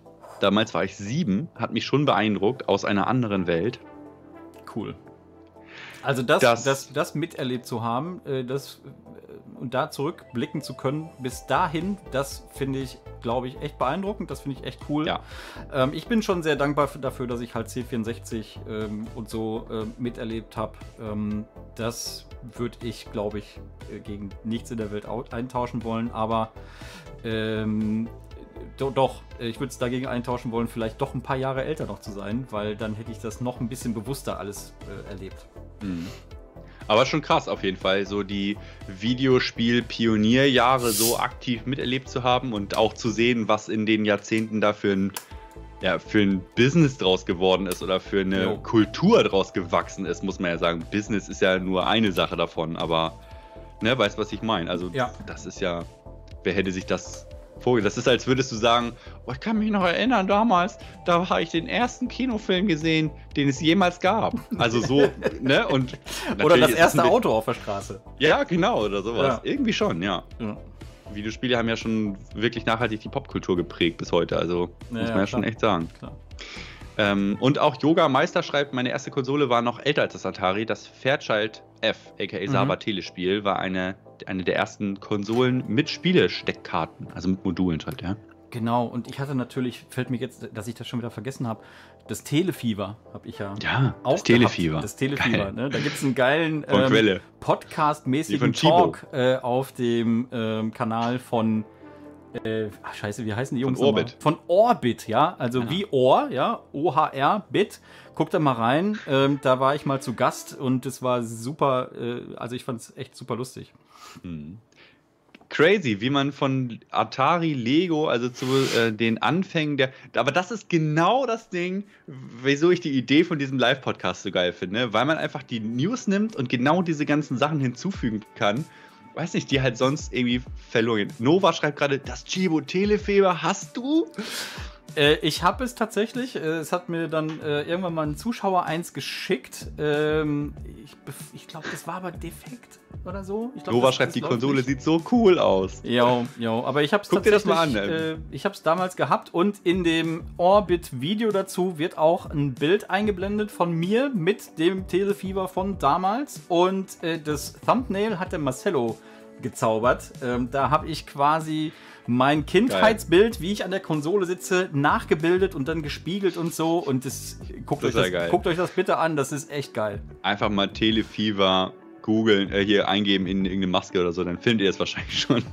und Komm, Orbit. Komm, ich suche Ja, den Link so. raus, aber nicht jetzt draufklicken, sondern erstmal hier noch dabei bleiben. Genau, such du mal den Link raus und klatscht den mal in den Chat. Der Dennis macht ja heute, der kann auch heute mal Chat lesen, ne? Das ist eigentlich ist auch es. mal wirklich ein schöner Luxus. Aber den, Ich- pass auf, ich, den Link hoffe ich, ich hoffe, ich vergesse es nicht, mache ich in der Endcard, schicke ich den erst in den Chat. Das ist So voll, das. voll edel. Derweil lese ich noch einen Kommentar von Dominik vor. Der schreibt nämlich, ich finde das mega interessant zu hören, wie viele mit so richtig alten Konsolen in Kontakt gekommen sind. Meine erste Konsole war der Game Boy Color. Das ist hinsichtlich der Sachen, die nach dem Game Boy Color noch so gekommen sind, auch schon ganz schön lange her, mein Lieber. Sorry, ich, ich muss gerade echt über das Thumbnail lachen. Okay, alles klar. Ja, das äh, werdet ihr euch dann später anhören. Sammlerschutzhüllen, der gute Manu ist auch am Start. Sehr schön. Freut mich, dass ihr Manu. eingeschaltet habt. Es sind doch immer einige, die noch hinzukommen. Freut mich auf jeden Fall sehr. Leider, schreibt Oldschool Metal, habe ich dann die NES-Phase im Gaming komplett verpasst. Mm. Party, Mädels und so weiter. Hm, man kennt es, ja. Ähm, Klar, bis in den kommt. 90ern bin ich dann wieder eingestiegen mit PC. Ja. Mhm. Boah, die 90er und äh, in den 90ern PC-Gamer zu sein, das, das teile ich auch so ein bisschen. Ähm, das ist auf jeden Fall auch Golden Age, würde ich sagen. Eines der vielen Golden Ages of Video Gaming. Ja. ja, echt so, ne? Aber Party, Gut, Party ähm, und Mädels in den 80ern stelle ich mir auch ziemlich wild vor. Apropos Mhm. ähm, Party, wir kommen mal zum nächsten Beitrag, denn äh, als Nice. nächstes gibt es eine geile äh, Schildkrötenparty. Äh, Es geht um die Turtles. Genau. Ja. Seit langem warten Turtles-Fans inzwischen sehnsüchtig auf das neue TMNT Beat'em Up Shredder's Revenge von Tribute Games und Dot.emu. Noch in diesem Jahr soll das vielversprechende Game vollgepumpt mit heißen Pixel-Cartoon-Grafiken, fetten Tunes und einer schier unendlichen Ladung Fanservice an die guten alten 16-Bit und Arcade-Brawler von damals anknüpfen. Die ersten Previews zu Shredder's Revenge sind in Videoform schon erschienen und wir haben, das steht schon mal fest, so richtig Bock drauf, endlich dieses geile Game zu zocken. Aber das alles ist noch nicht genug. Wie verschiedene Quellen jetzt berichteten, sind wohl die vier originalen Synchronsprecher der Turtles, muss man dazu sagen, aus dem Englischen, aus dem Zeichentrickfilm von 1987 für die Sprachausgabe engagiert, hier den Pixel Ninja Kröten ihre Stimmen zu leihen. Teenage Mutant Ninja Turtles Shredder's Revenge enthält extra fürs Game aufgezeichnete Sprachaufnahmen von Cam Clark als Leonardo, Townsend Coleman als Michelangelo, Barry Gordon als Donatello und Rob Paulson als Raphael. Ob es eine deutsche Sprachausgabe geben wird, wissen wir an dieser Stelle noch nicht. Leider wird es aber schon mal wohl keinen von Frank Zander gesungenen Titelscreen geben. Das wäre eigentlich noch die absolute Krönung gewesen. Trotzdem freuen wir uns total auf die digitale Veröffentlichung im Sommer und auch eine Retail-Fassung ist bereits angekündigt. Und Ja. immer etwas schlauer. Und immer etwas schlauer. Ja, da hätte ich auch Bock drauf, auf jeden Fall den guten Frank nochmal zu sehen. Aber, Frankie naja, the Boy, Alter. Frankie the Ja. Boy. Ja, ja, geiles Game. Freue ich mich mega drauf. Ähm, und Schrottfressers Rache müsste es eigentlich heißen. ja. Und äh, ich hoffe, ich hoffe mega, dass es ein Online-Multiplayer hat. Wobei, das war schon bestätigt, glaube ich, ne? Ähm, wir sind ja da, Jo. was äh, Final Vendetta, wenn ich da kurz äh, einen, Sch einen Schlenker machen darf, da sind wir ein bisschen enttäuscht worden. Ja, wir haben uns so, auch bei dem Spiel, da haben wir gesagt, da muss es einen Online-Multiplayer geben und da werden wir, ähm, das werden wir dann zusammen streamen und so. Das haben wir alle schon geplant, wenn das dann raus ist und so. Und ähm, ich bin ja, äh, also wir sind von, von Numskull Games sogar kontaktiert worden, ob wir dann nicht irgendwie eine Zusammenarbeit machen. Und da habe ich gesagt, ja geil, schickt uns zwei Keys und wir machen hier einen geilen Multiplayer. Äh, Stream und äh, dann kam als Antwort, äh, ja, Multiplayer, äh, das geht dann nur über Umwege, über PC und Steam und Konsolen leider nicht. Hm. Ja, da sind wir natürlich dam. raus. Ähm, aber bei, äh, bei äh, Teenage Mutant Ninja Turtles bin ich mir ziemlich sicher, dass das in einem Video neulich äh, bestätigt wurde, dass es dann Online-Multiplayer gibt. Und Freunde, da brauchen, wir, da brauchen wir gar nicht sagen. Das wird auf jeden Fall hier einen geilen Multiplayer-Stream geben. Und äh, wir werden dem äh, Blechbüchsenmann mal richtig ordentlich äh, auf die Mappe hauen, würde ich sagen. Das würde ich auf jeden Fall auch mal sagen. Habe ich richtig Bock drauf. Ich habe vermieden bisher viel vom Gameplay zu sehen. Also klar, ein bisschen Mhm. was habe ich schon gesehen, aber ich wollte mich da auch nicht so. Ich habe ja eben ähm, gesagt, ne, also die Previews, die ersten Vor-Reviews, so, die gibt es schon und äh, auch im deutschsprachigen Raum, ne, der Gregor hat das zum Beispiel angezockt von Rocket Beans und so. Jo. Ich, ich habe bisher vermieden, mir da viel anzugucken, weil ich will mich da echt nicht spoilern lassen. Ich habe da echt richtig Bock drauf, live mit dir quasi blind in das Game reinzuzocken. Und habe ich richtig Bock drauf. Ich glaube, das ist wirklich ähm, für viele ein Hype-Game auch. Also ähm, finde ich wesentlich geilere Ankündigung als die Kawabanga Collection. Ja, auch nicht schlecht, keine Frage so. Aber ich finde Shredder's Revenge, weiß nicht, es reizt mich irgendwie mehr, weil das kenne ich halt noch nicht, ne? Nee, es ist was, was völlig Neues, was aber in, in einem Stil äh, gemacht ist, den wir einfach geil finden müssen. Und Genau. den wahrscheinlich auch viele von euch einfach geil finden müssen. Und äh, es muss halt nicht immer alles 3D sein und äh, scheiße umgesetzt werden. Warum soll man nicht an alten, guten Konzepten festhalten? Ähm, die Leute haben damals äh, Turtles Games 2D gezockt. Fanden es Ja. geil, warum soll man das denn, ne? Also die, die 3D-Turtles, weiß ich nicht, ob ich denen jetzt Unrecht tue, aber ich glaube, die sind alle nicht so gut angekommen. Doch, Ja, doch, weiß ich nicht. Ich habe sie selber nicht gespielt, wenn ich ehrlich bin, aber die, die, äh, die 2D, 2D-Brawler, die es da so gab, ähm, ja, war doch, war, doch, war doch klasse. War doch super. also hier das äh, Turtles-Game von äh, Platinum Games, das fand ich ganz witzig zum Beispiel. ja, okay, das kann sein. Also das, hab ich das hatte so einen Cell-Shading-Look, ne? Das war Mhm. halt auch relativ cool gemacht eigentlich. Aber egal. Yoga schreibt gerade, ähm, das Spiel spricht ihn leider nicht so wirklich an. Hätte mir optisch eher eine Version gewünscht, äh, die sich am Arcade orientiert hätte. Ja, okay. Also klar, wenn man es jetzt natürlich so ganz klassisch, klassisch äh, sieht, aber grundsätzlich ist das, glaube ich, so vom Game, von der Idee her nicht so weit weg von, von Mhm. der Arcade-Fassung. Also Finde ich auch, ja. ich meine, letztendlich, das Ganze, was du eben gesagt hast, ergänzen ja gute neue Games trotzdem um moderne Elemente, also grafisch, audiotechnisch, spieltechnisch und so weiter. Oder auch sowas wie ein Online-Multiplayer. Das ist natürlich auch was, was es halt früher natürlich nicht gab. Und das ist natürlich was, wo wir jetzt mega von prim ähm, primitieren, profitieren. Ähm, also äh, kombiniere altes Gutes mit eben ja neuer Frische und ähm, neuen Ideen und das kann eben, wenn es sehr ambitioniert ist, richtig geil sein. Und von Ja. dort Emo haben wir ja wirklich schon sehr viel, auch von Tribute Games, ne, schon sehr viel geilen Scheiß gesehen. Und ich erwarte wirklich, dass das Spiel echt fetzt. Und das, was ich bisher so gehört habe, also die Previews, was die so gesagt haben, diese Vorreviews, die sind ziemlich begeistert. Hm. Ja. Ja, reicht Emo, äh, hat, Dot Emo ist ja auch ein bisschen ähm, Kommandogeschichte, möchte ich fast Ja, sagen. ne? ja, stimmt. Ähm, auf, Mhm. auf unserer ersten gemeinsamen Gamescom 2017 muss es gewesen sein. Ja. Ähm, da äh, gab es ja ein Interview mit, ähm, äh, mit dem CEO äh, Cyril Imbert, ja, Mhm. ähm, was mir äh, aufgrund dessen, und du sagst jetzt bitte nichts, aber es wird mir immer in Erinnerung bleiben. Ähm, Das ist gut. es muss auch Dinge geben, die unausgesprochen bleiben. ja, ich glaube, wir haben sie schon mal ausgesprochen. Keine Ahnung, vielleicht. Nee, nee, möchte ich jetzt nicht. Gerät einfach weiter. Ich jetzt nicht. ähm, und äh, damals äh, waren die ja noch recht klein, ne? Da haben sie da in, äh, in unten da irgendwie, ich weiß nicht, welche Halle, weiß ich nicht mehr, aber irgendwo in der hintersten. Ecke, wo sonst irgendwie mit Gaming, natürlich ist alles irgendwie mit Gaming, aber da waren keine anderen Publisher, meine nee, das war in der, das war auch in der, äh, das war doch in dieser Promo-Area da. Das war doch gar nicht irgendwie yeah, in, der, in, in so einer Haupthalle, sondern es war so voll versteckt. Da war auch keine Sau war da, einfach keiner. So, so in so einer Merch-Ecke irgendwie, keine Ahnung, oder wo Getränke und sowas äh, und sowas, ne? Also was, was entfernt mit Gaming zu tun hat. Da waren die irgendwie so in der hintersten Ecke und hatten auch nur so, eine kleinen, so einen kleinen Stand und dann haben sie da Windjammers gezeigt, ne? Ähm, genau. Und ähm, da, ja, da gab es ein Interview, das gibt es ja noch bei uns auf dem Kanal, ja. denke ich. Ne? Ähm, Gamescom Video 2017. Genau, kann man sich auch kann mal angucken. Auch ein ziemlich geiles Video, finde ich. Ähm, und äh, wie die sich dann jetzt so entwickelt haben und was die auch die letzten Jahre gemacht haben, hier mit St äh, Streets of Rage 4 und was nicht alles, ne? Äh, Krass, und, ja. und auch ein Windjammers Nachfolger, ähm, also echt, echt geil, echt cool. Und da auch wirklich Entwicklungen zu beauftragen. Also am Anfang war mhm. ja dort Immo vor allen Dingen eine Firma, die eben Portierungen vorgenommen hat, äh, soweit ich das richtig erinnere. Ja. Die haben ja auch auf dem Mobile-Markt, äh, glaube ich, einiges da am Anfang gemacht und so. Ja. Halt da irgendwie mit angefangen und das hat ja jetzt irgendwie eine doch nochmal ganz andere Qualität. Ne? Also richtig cool. Also das ist und was man damals schon merkte, fand ich bei dem, äh, bei dem Interview mit dem CEO, der hat halt echt gebrannt für sein Game und auch für seine, für seine Mission da irgendwie. Der hatte richtig, ähm, der hatte richtig Feuer im Arsch auf jeden Fall, der äh, Cyril. Und wenn du jetzt so Interviews siehst, also der hat halt immer noch Bock und was dabei am Ende das Outcome ist, das spricht ja irgendwie für sich. Hm. So.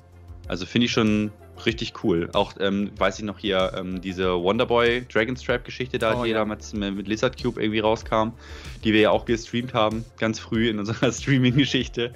Ähm, das, das war ja auch mit .emu und sowas und das war schon ultra ambitioniert, also und richtig toll gemacht, ne, wo die da extra da diese ganzen Grafiken haben nochmal handzeichnen lassen und pff, also das war völlig crazy und ich glaube, die haben da richtig, ähm, richtig viel Energie reingesteckt in dieses Turtles-Game.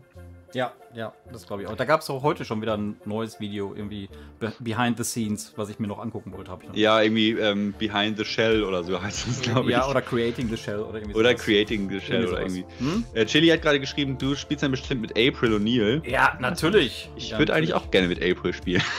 Ah, dann müssen wir Schnick, Schnack, Schnuck machen. April ist mal safe auf jeden Fall einer meiner ersten Crushs in meinem Leben. Das ist mal, ey, wirklich, da brauchst du überhaupt nicht lachen.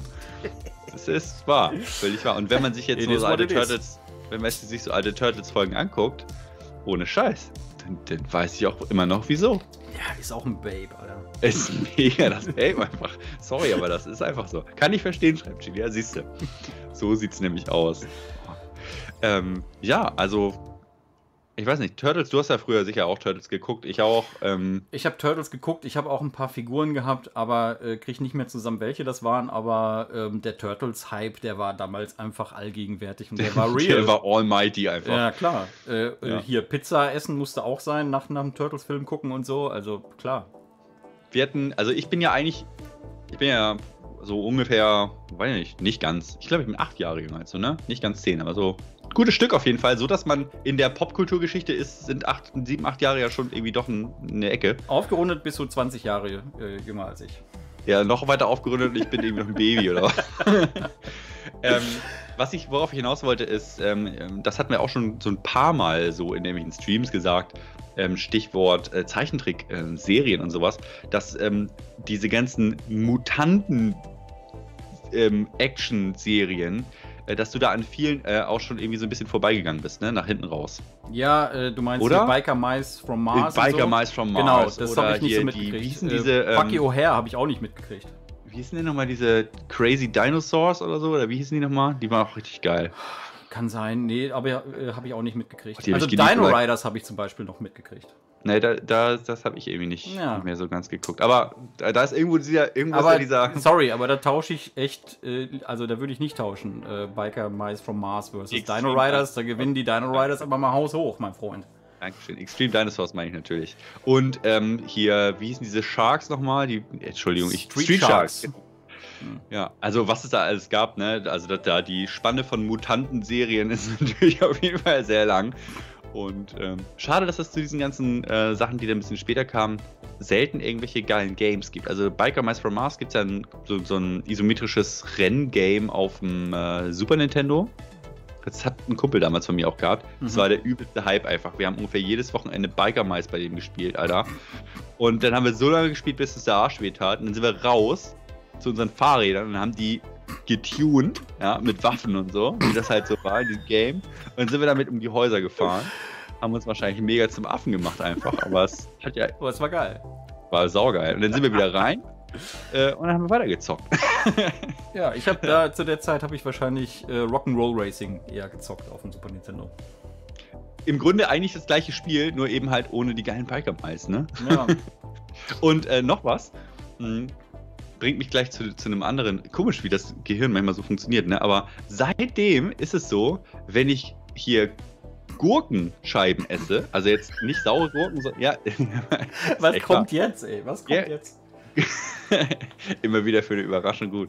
Wenn ich Gurkenscheiben esse mit ähm, so einem Tomatensalz-Würzerstreu, wie auch immer das heißt, keine Ahnung, das ist so, so Tomatensalz, gibt's doch so fertig in so, weißt du, was sich Leute auf Tomaten machen. Aber die, die, die haben das immer da in dem Haus auf Gurken gemacht. Und dann kam immer die Mutter rein, und die hat immer so einen großen Teller voll mit Gurkenscheiben, Alter, mit Tomatensalz drauf.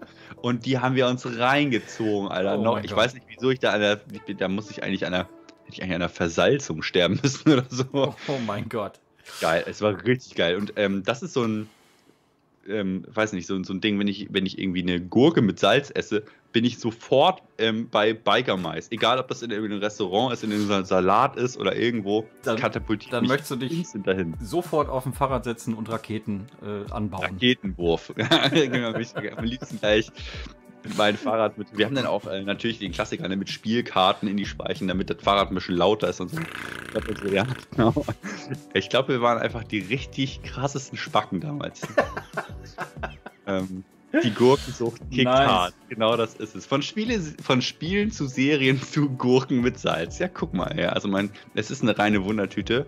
Und als nächstes kommen wir zu einem äh, Beitrag, über den du auf jeden Fall noch ein bisschen mehr zu sagen kannst. Es Oh geht yeah. um das Mr. FPGA-Projekt. Wenn jemand in den letzten Wochen Grund zum Feiern hatte, dann ja wohl alle Mr. FPGA-Besitzer. Zunächst mal hat der Urvater des Mr. Projekts, Herr Alexei Melnikow, höchstpersönlich zur Überraschung aller einen Sega 32X Core veröffentlicht. Lange Zeit mutmaßten Fans der damals eher gefloppten Mega Drive Erweiterung, dass so ein spezieller Core aufgrund der Architektur des Geräts und dem Umstand, dass auf reeller Hardware ein analoges Videosignal durchgeschliffen wird, nicht möglich sei. Perfekt ist der 32X Core zwar noch nicht, aber allein, dass einige Games bereits problemlos laufen, ist echt beeindruckend. Die Spieleauswahl des 32X, die ist zwar recht klein, aber darunter sind sicher auch ein paar Games, die man zumindest mal ausprobiert haben sollte, wie zum Beispiel Colibri, Knuckles Chaotix, Star Wars Arcade. Eine um ein großes Vielfaches größere Spielebibliothek weist dagegen natürlich die PlayStation 1 auf und nach nur wenigen Monaten Entwicklung, Hut ab, ist es nun soweit. Robert Pipe, aka FPGA zum Spaß, hat seinen PS1 Mr. Core publik gemacht. Auch hier haben Nutzer des Misters lange spekuliert, ob der DI10 Nano, das Herzstück des Misters, genug Kapazitäten hätte, um die PS1-Hardware zu simulieren. Denn es hat doch schon mal ein paar Games ausprobiert und war ziemlich beeindruckt. 2D-Games wie zum Beispiel Mortal Kombat Trilogy, aber auch 3D-Games wie Siphon Filter 2 liefen in kurzen Tests augenscheinlich erstmal komplett problemlos. Siphon Filter 1 dagegen ist nach dem Startbildschirm abgeschmiert. Ein bisschen Zeit wird der Core also sicher noch brauchen, bis alle Games wirklich rund laufen. Aber wir sind absolut sicher, dass die emsige Community auch das noch hinbekommt. Wenn ihr das Update All Skript eingerichtet habt, bekommt ihr beide Cores automatisch mit dem nächsten Update auf euren Mr. geladen. Wie fühlt sich das an aus deiner Sicht, wenn ich über dich spreche? Wenn du, wenn, du, wenn du über mich äh, in einem Beitrag sprichst, den ich selber gescriptet habe. Ja. Das ja total Äh, wie eine Session für dich anfühlen irgendwie. Ja, nee, das ist eigentlich. äh, Nee, dafür ist das ist schon zu viel Routine drin, als dass sich das komisch anfühlen würde. ne? Genau. Äh, ja, geil, ey. PS1 Core, also ich muss ja sagen, ähm, Mister kickt ja immer mehr bei mir rein. Ne? Ich finde das Projekt so spannend und so geil.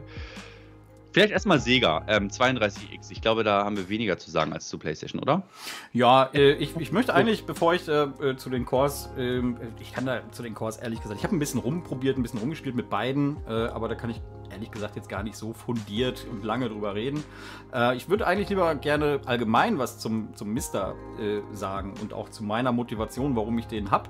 Und ich hoffe, dass der äh, Christian von Retroplays noch da ist, weil. Ja, der hat gerade äh, geschrieben, der PSX-Core läuft unglaublich gut. Ja, das, das ist so. Und ich weiß nämlich, weil ich den Retroplays Podcast nämlich äh, sehr gerne höre.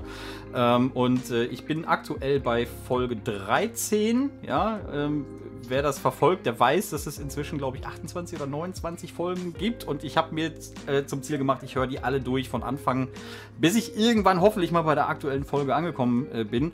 Und ähm, ich weiß, äh, dass äh, die Jungs, die den Podcast machen, nämlich der Christian und sein Kumpel Wolfgang, totale und auch der Armin, der auch ab und zu mal mit im, im Podcast ist, äh, die sind alle Mister-Fans und äh, das finde ich sehr cool. Ähm, und äh, ich glaube, dass sie das cool finden aus ähnlichen Beweggründen und ähnlicher Motivation wie ich. Ne? Weil ähm, du weißt ja, und wahrscheinlich auch einige meiner äh, unserer Zuschauer, die wissen wahrscheinlich, dass ich eigentlich sehr lange ein Verfechter von Original-Hardware gewesen bin. Also Verfechter im Sinne von, ich möchte lieber auf Original-Hardware zocken, ähm, als auf einem Emulator oder so. Ähm, und ich hatte, du hast es live gesehen, ich hatte hier ähm, ehemals in meinem Game Room Einen. Arsch voll Konsum. Ich weiß es nicht mehr. Ich glaube 28 habe ich so im Kopf. 28 Retro-Konsolen angeschlossen an einen Fernseher über äh, zig verschiedene ähm, Umsch Skat-Umschalter und was nicht alles. Äh, und äh, diese 28 Konsolen waren eigentlich jederzeit einsatzbereit. Ich hätte jederzeit loszocken können, egal was. Äh, Mega Drive, keine Ahnung, sogar äh, Auch die Neo Geo, weirdesten Sachen. Neo Geo AES, äh, ähm, Mattel Hyperscan und, und was nicht alles. Ähm, und was habe ich am Ende wirklich regelmäßig gespielt? Wenn es hochkommt, eine Handvoll von, von den Konsolen. Ähm, und ich muss auch dazu sagen, auch wenn ich für Original-Hardware war, war ich halt immer für Hardware-Modding. Das heißt, weil ich immer die geilste Bildqualität haben wollte. Das heißt, wenn ich irgendwie eine Konsole hatte, äh, dann habe ich geguckt, dass ich dann RGB-Ausgang kriege. Ähm, auch war ich immer Fan von 60 Hertz, ne, das heißt NTSC. Und ähm, ja, inzwischen ähm, sieht mein Game Room wesentlich aufgeräumter äh, aus, was das angeht zumindest. Ähm, ich habe äh, jetzt hier ähm, eine PS4 angeschlossen, eine Xbox One, eine Switch, äh, diverse Klon, Klo, in Anführungszeichen Klonkonsolen, hier ein ähm, NT Mini Noir zum Beispiel, ne? Ähm, solche Geschichten. Ähm, aber zentrales Herzstück tatsächlich ist heute der Mister, weil das für mich äh, die, äh, ich sag mal, das, das Next Best Next Thing ist ähm, zum Vergleich zur Original-Hardware. Natürlich werkelt da auch Software irgendwo ähm, im Inneren des Kerns, ja, oder der Cores, aber es bildet die, ähm, die Original-Hardware halt so gut nach, dass es fast so ist, äh, oder es ist genauso, als wenn du die Originalkonsole angeschlossen hast. Und das immer mit der besten Ton- und Bildqualität. Und das ist einfach für mich das Killer-Argument und das Killer-Ding, warum ich das, den Mister so geil finde. Mhm, Ganz Ähm, kurz, ja. äh, ich hake mal eben rein, weil einige so ein bisschen fragen, ähm, wo jetzt also der Unterschied zwischen dem RetroPie ist. Dass es sich ja eigentlich ziemlich ähnlich anhört. Hm. Sorry, jetzt habe ich dir den Schluck abgewürgt.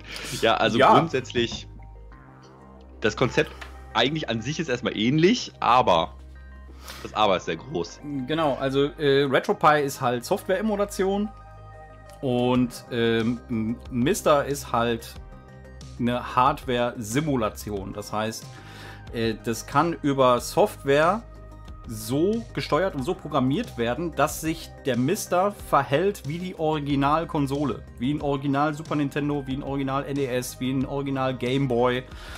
Ähm, und wie ich gerade schon mal gesagt habe, der, der Vorteil ist halt, dass du am Ende hast du halt das beste Videosignal, was du da jemals aus Original-Hardware oder wahrscheinlich ist es wahrscheinlich besser am Ende, als du das jemals aus einer analogen äh, Konsole rauskriegen könntest. Und ähm, ehrlich gesagt, äh, das führt ziemlich weit jetzt zu erklären, was da jetzt der Unterschied zwischen RetroPie und Mister ist, aber da gibt es zigtausend Videos im Netz, äh, da könnt ihr einfach mal gucken. Und äh, um jetzt nochmal zurück zu den Cores zu kommen, also ich habe den 32X Core habe ich auch mal ähm, probiert und habe mal ein paar Games gestartet zumindest mal. Und ähm, Spider-Man Web of Fire war eins der ersten Games, die ich mal reingeschmissen habe. Das stürzt regelmäßig nach circa, keine Ahnung, 10, 15, 20 Sekunden stürzt das ab. Das heißt, ähm, da gibt es auch noch ein bisschen Arbeit zu tun. Ähm, aber äh, trotzdem nicht schlecht. Vor allen Dingen, das kam wirklich völlig unerwartet. Da hat keiner mit gerechnet. Und plötzlich wurde der Core veröffentlicht von einem Entwickler, also von dem, von dem äh, Alexei, ne? Äh, ich mhm. weiß nicht, ob du es weißt, aber der kommt aus dem aktuellen Krisengebiet. Und mhm, okay. Äh, aus der, der, Ukraine, das Land darf man ja sagen. Genau, ne? Und ja. äh, der ähm, bei allem äh, Shit, den er gerade äh, ertragen muss, äh, haut er einfach mal noch so einen Chor raus, ne? Also crazy. Hut ab.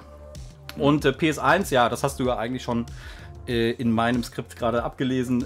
da habe ich ein paar Spiele auch ausprobiert. Und das lief echt, also überraschend, überraschend gut. Es gibt hier und da natürlich noch Probleme, ist aber ganz klar. Äh, das wird aber über die nächsten Wochen, Monate wird das perfektioniert und irgendwann bildet es dann wirklich eins zu eins die Original PlayStation Hardware ab. Mhm. Äh, Yoga fragt, wie sieht das, sorry, das ist ein Step Back, aber wie sieht das mit dem Input-Lag aus beim Mister?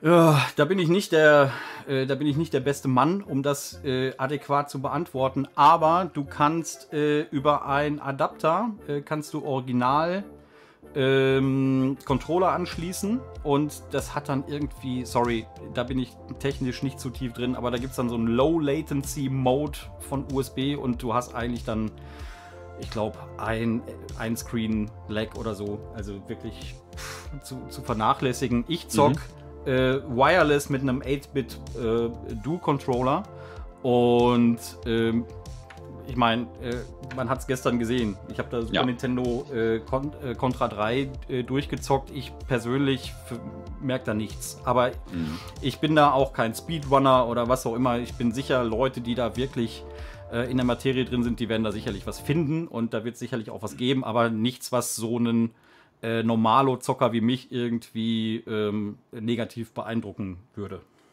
Ja. Und man muss das ja auch irgendwie dann immer ein bisschen ins Verhältnis setzen. Also dann hast du vielleicht als irgendwie minimalen, vielleicht natürlich messbaren, aber vielleicht keinen fühlbaren Input-Lag. Aber du hast oh. natürlich auch auf der anderen Seite ähm, diverse Vorteile und also ich glaube, ein richtiger Crack, der jetzt äh, die letzten 10 Jahre oder 15 Jahre nichts anderes gemacht hat, als jeden Tag Contra 3 zu zocken, der wird wahrscheinlich sagen, oh, kann ich nicht mitspielen. Das oder irgendwie Speedrunner oder so oder keine Ahnung, ja, ja. wer auch immer halt. Ne? Genau. Mhm. Ne? Aber ich, äh, Kaba, ich merke ja, nichts. Kaba schreibt, kaum spürbar Lag, verhält sich ähnlich wie bei den Analog-FPGA-Konsolen. Ja. ja. Ähm, jetzt nochmal ganz kurz zurück zum äh, PlayStation Core. Also du hast ja schon ein bisschen angezockt, ein bisschen rumprobiert, hast du gesagt. Und auch der, ähm, Chris hat es ja eben schon geschrieben, der läuft ja wohl echt ziemlich geil. Mhm. Und äh, das finde ich auch interessant. Ich habe ja auch viel PlayStation, also nicht viel nicht im Sinne von viele verschiedene Spiele, aber viel von, im Sinne von sehr viel Zeit des Tages mit PlayStation 1 Spielen verbracht. Und das finde ich natürlich auch sau interessant, ne? Ja, und äh, der Core, der hat noch einige ähm, äh, Features, die du mit einer Original PlayStation halt nicht hast. Ne? Also es gibt zum Beispiel einen Widescreen-Mode, der ähm, am besten funktioniert mit äh, reinen 3D-Games. Ne? Also wenn du jetzt mhm. zum Beispiel äh, einen Ridge Racer oder so spielst, äh, dann kannst du tatsächlich einen Widescreen-Mode aktivieren und dann hast du Ridge Racer 16 zu 9 auf einem Full HD Fernseher. Und das sieht echt mega scheiße, geil. beeindruckend geil aus. Und du kannst es halt, äh, also es hat dann nicht irgendwie mehr Lag oder so, sondern es spielt sich wie auf Original-Hardware. Und äh, das gibt dann noch, da bin ich aber auch wieder technisch nicht zu tief drin, um da jetzt ins Detail zu gehen, aber es gibt irgend so einen Cache, den man noch aktivieren kann. Und äh, das ist dann so, als hätte die Original PlayStation da irgendwie ein bisschen mehr Speicher oder äh, ein bisschen, bisschen Cache-Upgrade halt. Und mhm. dann kannst du aus den Games teilweise, wo dann so ein, so ein ein Lag kommt, wo der dann von 30 FPS vielleicht auf 26 oder 28 zurückfällt, der gleicht das dann irgendwie aus und dann hast du dann ähm, ein, weicheres äh, Spielgefühl. Mhm. Äh, übrigens, der Alfredo schreibt gerade, einige Speedrunner nutzen auch Mister mit dem angesprochenen Adaptern für originale Controller mhm. dann. Äh, es ist halt sehr nah an der originalen Hardware vom ja, ja. Ja, ja. Also da, äh, äh, der Mister Fast. ist für mich relativ weit weg. Ja, deswegen sind Original-Controller für mich einfach out of the question, weil ich da keinen Bock habe, äh, mit äh, Verlängerungskabel da irgendwie drei Meter äh, zu überbrücken. Für mich ist es einfach bequemer, mit einem, mit einem Wireless-Controller zu zocken. Aber wer das möchte, der kann halt so einen, so einen Adapter sich da holen und dann kannst du alle möglichen Original-Controller anschließen. Ne? Mega Drive, Super Nintendo, Nintendo, ich glaube sogar Neo Geo. Ähm, wenn man das möchte, geht das. Und, äh, auch cool. Ja. Also die Neo Geo Pads und sowas, die haben ja auch einen, sagen wir, relativ harmlosen äh, Anschluss. Ne? Das sind ja nicht immer, man muss ja nicht unbedingt immer so ein fettes ja. keine Ahnung, so einen fetten ähm, Anschluss da irgendwie haben für irgendwelche gemoddeten Arcade-Platinen oder sowas. Mhm. Das kann er natürlich dann nicht, aber es gibt ja irgendwie für alles auch Adapterlösungen und, und hast nicht gesehen. Ich habe auch mal gesehen, es gibt auch ein äh, Neo Geo CD-Pad auf PS2 Controller-Adapter, also mhm. womit du das Ding an der PlayStation 2 ähm, betreiben kannst zum Beispiel. Ne? Mhm. ja. ja. Spannendes Thema auf jeden Fall. Und ähm, oh, einige gehen in die Falle, das ist natürlich völlig okay. Ähm, gute Nacht an alle, die jetzt schon gehen müssen. Das heißt ja nicht umsonst Late Night Talk. Ne? Ja. Äh, eine Sache würde ich gerne noch, ähm, äh, und zwar äh, habe ich dir das, glaube ich, schon erzählt. Ne? Ich, äh, ich habe meinen äh, Mister ja damals bei äh, ein bisschen Werbung muss erlaubt sein. Ne? Ich habe äh, bei ultimatemister.com habe ich meinen damals gekauft mhm. ähm, und äh, die Board-Revision, die damals die neueste war, die hat wo also für, für, von dem äh, von dem Dual RAM äh, Board. Mhm. Das hat irgendwie einen Fehler oder was. Ähm, und ich kriege das jetzt tatsächlich ausgetauscht von dem, von dem guten Herrn. Ja? Ähm, von äh, ultimatemister.com und ähm, ich kriege von dem auch noch ein äh, MT32-Modul, ja, so, so, ein Roland MIDI-Synthesizer äh, für geileren FM-Sound und so und da freue ich mich schon, schon drauf. Ähm, kannst du dann auch mit Amiga und so Core dann irgendwie Crazy, geilere Sounds da irgendwie entlocken. Da freue ich mich echt mega drauf. Und äh, das Problem ist nur, äh, wenn ihr jetzt Bock habt, euch da zu informieren und zu gucken, äh, ob ihr euch sowas auch holen wollt, die DI10 Nanos, ne, das ist dieses, äh, dieses Herzstück quasi des, äh, des also ein Misters. Chip oder was ist das? Ja, das ist schon quasi Pla wie Platine. ein System on a Chip, würde ich das Ach nennen. So, hm. ne? Das heißt, die, die äh, Platine mit dem CPU und was nicht alles da drauf. Hm, okay. Ähm, die ist leider äh, aufgrund von der allgemeinen Halbleiterknappheit äh, leider nicht mehr so gut zu bekommen und äh, deswegen sind die Preise echt verdammt in die Höhe gegangen. Ich habe für meinen damals 340 Euro bezahlt. Mhm. Aktuell das große Modell ähm, auf äh, ultimatemister.com äh, ist ausgewiesen mit 499 Euro, ist aber auch out of stock und gar nicht zu bekommen aktuell. Krass. Ne? Ähm, mhm. Und äh, ja, also da bleibt tatsächlich nur abwarten, wenn ihr da Bock drauf habt und gucken, dass irgendwo mal ja. wieder welche reinkommen. Oder äh, dass diese ähm, Halbleiterknappheit sich eventuell irgendwann dann auch mal genau. erledigt. Genau. Und ihr könnt, das wäre ein Tipp von mir, wenn ihr da wirklich super heiß drauf seid, äh, dann schreibt den äh, Betreiber von ultimatemister.com, der ist zumindest auf Facebook, weiß ich, ist der äh, gut äh, erreichbar. Schreibt den an, äh, sagt dem schöne Grüße vom NES-Kommando, ja, Bock auf Mister und äh, dann kommt ihr wahrscheinlich irgendwie auf eine Warteliste oder so. Auf eine Warteliste mit 5000 Möglicherweise. Das, kann, das kann, sein. Das kann sein. Also, das habe ich nicht mit ihm abgestimmt, ehrlich gesagt, aber äh, das äh, sollte schon okay sein. Heute Abend kriegt der Junge einfach mal 130 Nachrichten und ja, wundert sich, was für Mecker da los ist. Nee, aber du, ähm, du schwärmst ja wirklich sehr von dem Gerät und man kann ja. sich eigentlich regelmäßig bei uns in den Streams auch von der Performance ähm, des Misters, dieser Mr. FPGA-Technik ja selbst überzeugen. Denn das, was wir in den Streams rausgeben, das ist alles, was im Retro-Game-Bereich ist, ähm, aus diesemjenigen Device. Mhm. Nächstes Thema, ähm, komplett was anderes. Es geht um Game Boy, den Good Old Game Boy, und zwar um dieses Buch hier. Ich halte mal hoch, ich hoffe, dass das. Jetzt hast du es schon äh, umgedreht. Hm. Wir gehen nochmal in, in den Talk zurück kurz. Jo. Kein Problem. Um dieses schöne Buch geht es. Kann man so sehen? Kennt ihr das? Super. Das, das ist äh, der Game Boy Cartridge Collection Guide, der letztes Jahr, meine ich, über Kickstarter und so dann rauskam von den Jungs von Game Boy Database. Und dazu gibt es jetzt eine ganz, ganz exklusive, spannende Meldung. Ja, guck mal einer an. Nachdem das Buch Game Boy Cartridge Collection von den Betreibern der Webseite Game Boy Database sich verkauft hat, wie das sprichwörtliche geschnittene Brot und zwei Auflagen in 0, nix Ratzeputz ausverkauft waren, kommen die französischen Autoren nun doch tatsächlich ein zweites Mal um die Ecke und knallen auf Facebook ein Announcement eines Nachfolgebandes auf den virtuellen Tisch. Boom. Während das erste Buch vor allem Cartridges und Varianten beinhaltete, soll sich der zweite Band jetzt vor allem auf OVPs und Box-Varianten fokussieren. Sicher sind auch Beilagen und Anleitungen, Ländercodes, Besonderheiten und regionale Unterschiede, diverse Details und weiteres thematisch im Mittelpunkt des Buches. Mehr als diese eine Ankündigung, die ihr jetzt hier in der Mitte seht, ein Screenshot von Facebook, gibt es zu dem Thema noch nicht. Aber da leider so viele von euch beim letzten Mal die Kickstarter-Phase versäumt haben, raten wir euch, die Retro-News diesmal regelmäßig im Blick zu haben, denn über dieses Projekt werden wir sicher ein weiteres Mal berichten, wenn es denn konkreteres zu berichten gibt. Bleibt mal bitte auf der Grafik, denn ähm, ich will noch mal ganz kurz eingehen, direkt im Anschluss auf diesen Screenshot. Der ist aus einer äh, deutschen Gameboy Facebook-Gruppe und ich habe in der Recherche zu diesem Artikel nochmal diesen Beitrag gesucht und der wurde offensichtlich entfernt. Also es ist, ähm, ja, ich weiß nicht, ob es versehen war.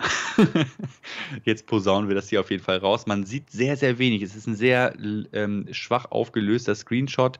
Ähm, ich hätte mir damals direkt die Bilder mal in groß aufrufen sollen, habe ich aber nicht, sondern ich habe es einfach schnell, ähm, ja, schnell gemacht und ähm, konnte ja nicht äh, ahnen, dass das wieder in der Versenkung verschwindet. Aber Immerhin gibt es ein paar Mockups, ne? also nicht verwechseln mit, ähm, das Buch liegt ja schon fertig gedruckt auf einem grauen Tisch.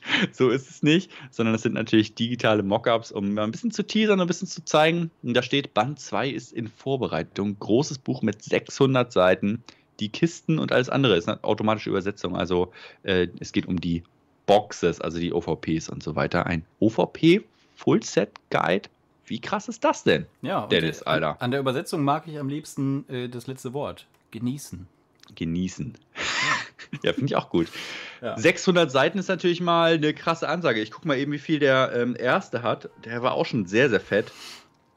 Ja, der hat so knapp 300. Also, das ist schon ein richtig fetter Oschi. Du hast das ja auch. Ja. ja. Und wenn das andere dann auch nochmal einfach den doppelten Umfang hat, what the fuck, Alter? Was ja. geht mit den Leuten ab? Da kann, mit, dem, mit dem Teil kannst du schon äh, einen Einbrecher ordentlich beeindrucken, wenn du dem das vor die äh, Omme klopfst. Wenn du dem das mal äh, gezielt vorliest. Ja? ja. jung, jung, jung, setz dich mal hin. so, äh, ich zeige dir jetzt erstmal hier äh, die ganzen Gameboy-Artworks, mein, mein Freund. Ja, ja ich meinte das eher in einem metaphorischen Sinne, aber ist okay. Ja, Gameboy Cartridge Collection Guide. Ich weiß nicht, wer von euch das Ding zu Hause hat. Ein oberaffengeiles Projekt. Also, das muss ich echt mal sagen, ist by far das ambitionierteste Gameboy-Projekt überhaupt, meiner Meinung nach, die Gameboy Database. Die gibt es schon ziemlich lange, wurde von so ein paar äh, deutschen Sammlern initiiert damals und äh, die haben die Webseite aber abgegeben an ein Team aus überwiegend französischen Herren. Und ähm, ich habe auch so ein bisschen Kontakt mit denen gehabt zum, in der Vorbereitung für den ersten Guide hier, für, den, für das erste Buch. Und hab den Kollegen jetzt mal angehauen, ob der uns nicht jetzt für den zweiten Guide ein paar Bilder schicken kann. Er hat sich überhaupt nicht gemeldet. Also ich weiß nicht, ob das vielleicht ähm, irgendwelche Probleme da gibt hinter den Kulissen. Sieht fast so aus. Aber wir sind einfach so dreist und hauen das trotzdem als News raus. Wer weiß, vielleicht kriegen wir hinterher voll auf den Sack, aber vielleicht ähm, auch nicht. Wie seht ihr das denn? Also habt ihr das Buch auch ähm, generell vielleicht mal zur Erklärung, falls ihr das Buch nicht kennt? Ähm, es gibt hier also zu jeder ähm, ja, Region, Spieleregion, zu jedem Ländercode quasi diverse ähm, Seiten mit, also ihr seht das schon, ist ein bisschen unscharf, aber ihr seht, glaube ich, das Prinzip, haufenweise Modulscans. Ähm, krass. Und äh, das ganze Buch ist auf Französisch und Englisch. Ähm, von daher also auch, auch für den internationalen Leser oder die internationale Interessentin da sehr attraktiv. Super ja. Konzept, so ein Ding äh, zweisprachig rauszuhauen, finde ich. Voll die geile Idee, ne? Ja. Wer, wer kommt auf sowas? Wer auch mal drauf kommen können. ähm, pass auf, ähm, Was mich interessiert ist, weißt du, wer äh, die deutschen Sammler sind, die das ursprünglich, äh, die, die Database da äh, ins Leben gerufen haben? Kennt man die? Ja, ich hatte mal, ähm, ich hatte mal Kontakt zu dem äh, einen davon. Ist okay, aber, aber das ist, ist, jetzt aber niemand, den wir so von Retro-Börsen kennen oder so. Nee, ich glaube nicht. Okay. Glaube nicht, nee. Okay. Es ist auf jeden Fall, ähm, ja, Chris schreibt das auch gerade, ein, ein absolutes tolles äh, Nachschlagewerk, welches so in seiner Form ja, auch mit vor allem so einer tollen Bebilderung. Ich finde es auch schön, dass es in dem Fall ein DIN A4-Format ist. Ich hoffe, dass das auch für das nächste Buch geplant ist. Ja, weil man eben auch die Module, die hier drin abgebildet sind, die sind ja, das sind immer, ich weiß nicht, wie viele sind auf einer Seite? 16. Äh, und dementsprechend sind die natürlich nicht so groß und ähm, ja, schön, dass es also dann auf DIN A4 alles gut lesbar Inklusive japanischen Gameboy, also wirklich das Komplettpaket, ne? Die haben sich da richtig, ja, richtig den, krass. Ähm, die sind da mehr als eine Extrameile gegangen. Auch ähm, sauspannend mit Brasil äh, brasilianischem Markt und äh, Korea und Asi und also das volle Programm. Mega krass. Hammer. Ja. Und ähm, ja. Diese Website ist übrigens auch äh, sehr empfehlenswert. Es gibt das Buch auch, wenn ihr das verpasst habt, in digitaler Fassung quasi als Webseite Gameboy, äh, game-boy-database.com. Da kann man diese ganzen Full-Set-Listen auch einsehen. Man muss das Buch nicht haben. Äh, ist vielleicht ja nochmal ein ganz guter Tipp irgendwie für alle da draußen, die ähm, Gameboy-Sammler sind und irgendwie Bock haben, mal äh, diverse Listen anzugucken. Das ist einfach extrem ja, engagiert, was die Herren da abliefern. Es gibt ein paar äh, Supporter so, die eben auch da mit äh, auf der Suche nach Bildern und ja, Informationen irgendwie sind und die sammeln echt jeden Scheiß. Ne? Also die sammeln jedes Detail, jede Variante ähm, jede kleine Abänderung. Ähm, es gibt hier einen äh, Beitrag. Hinten finde ich auch mal interessant. Haben wir ja bei uns im Guide auch, ne? wenn dieser Katalogteil zu Ende ist, dass es dann auch mal so ein paar andere Sachen gibt. Hier gibt es einen ähm, cool, coolen äh, Beitrag über Not for Resale Games, also für so Promo, ähm, für, so, für so Displays und sowas, gab es wohl in den Staaten. Und die haben dann tatsächlich auch so ein Not for Resale, äh, Not for Resale einen Aufdruck auf dem Label drauf. Teilweise auch als Aufkleber, aber teilweise auch wirklich richtig gedruckt. Da gibt es dann irgendwie so, keine Ahnung, neun, zehn Games, die das haben. Also sau detailliert und absolut krank, das Ding. Ja, und für OVPs ist das natürlich nochmal eine andere Hausnummer, ne?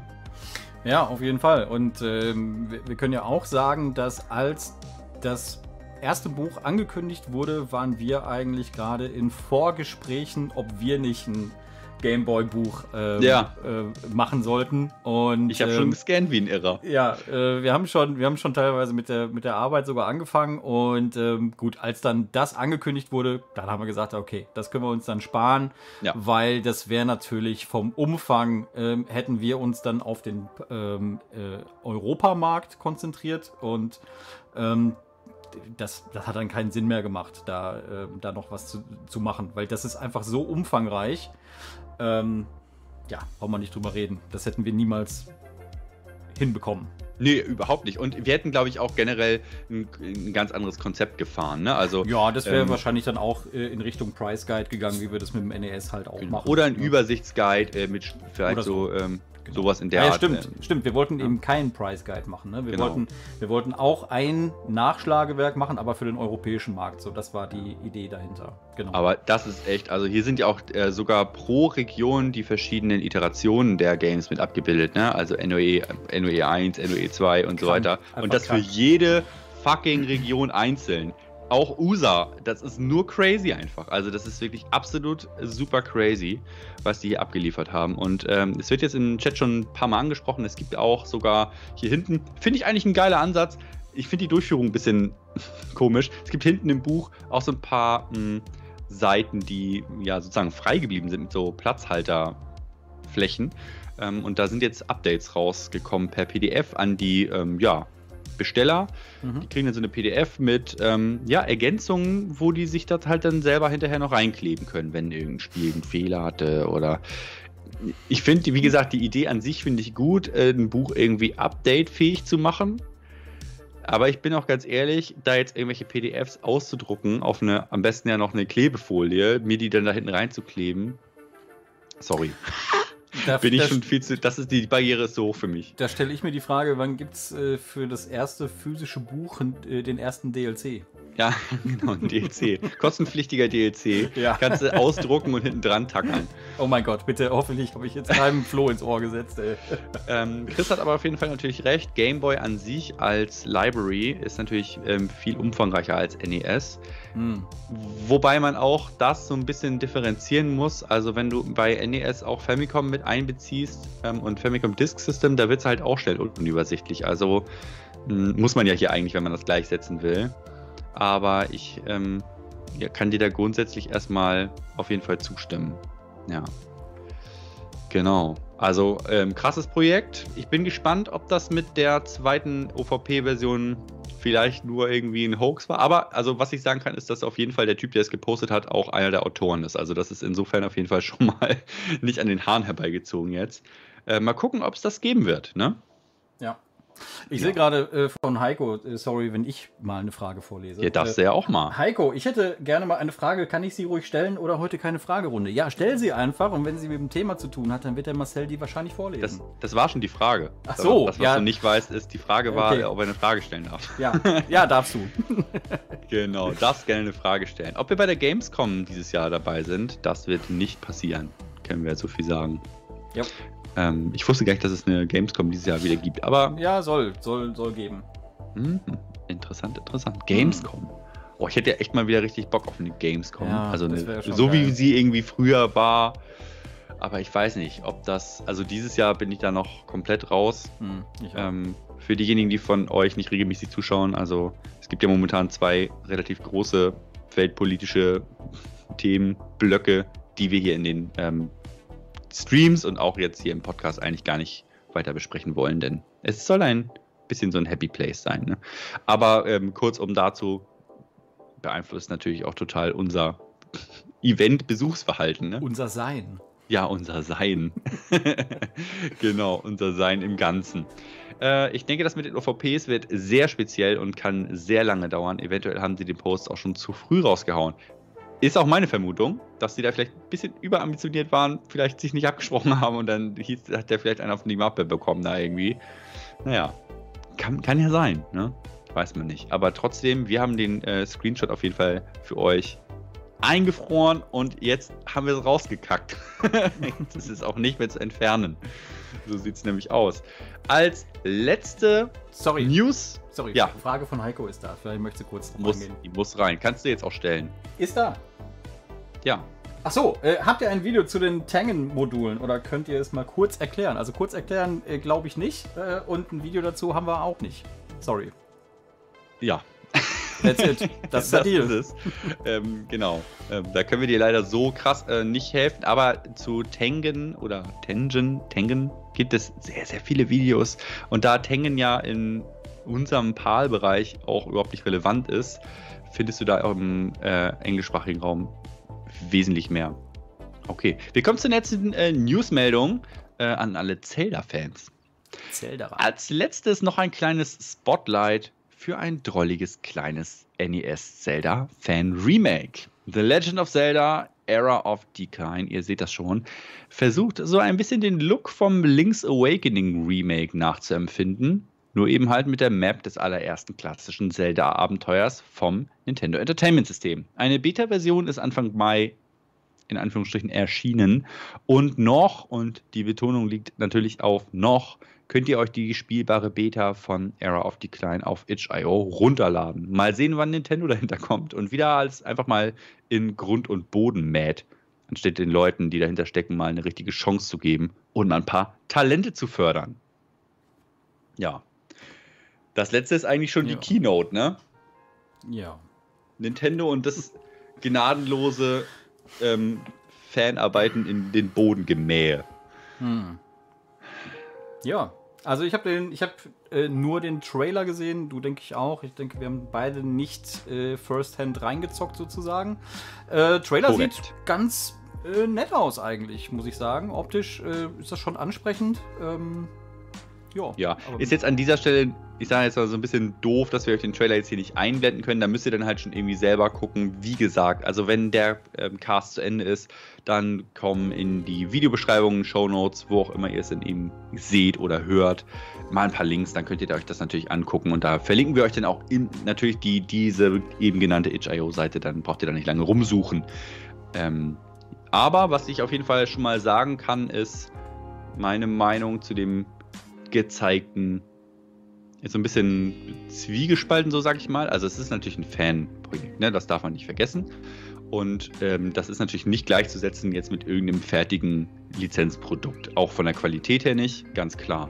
Aber du hast das schon gesagt, es sieht auf jeden Fall nett aus.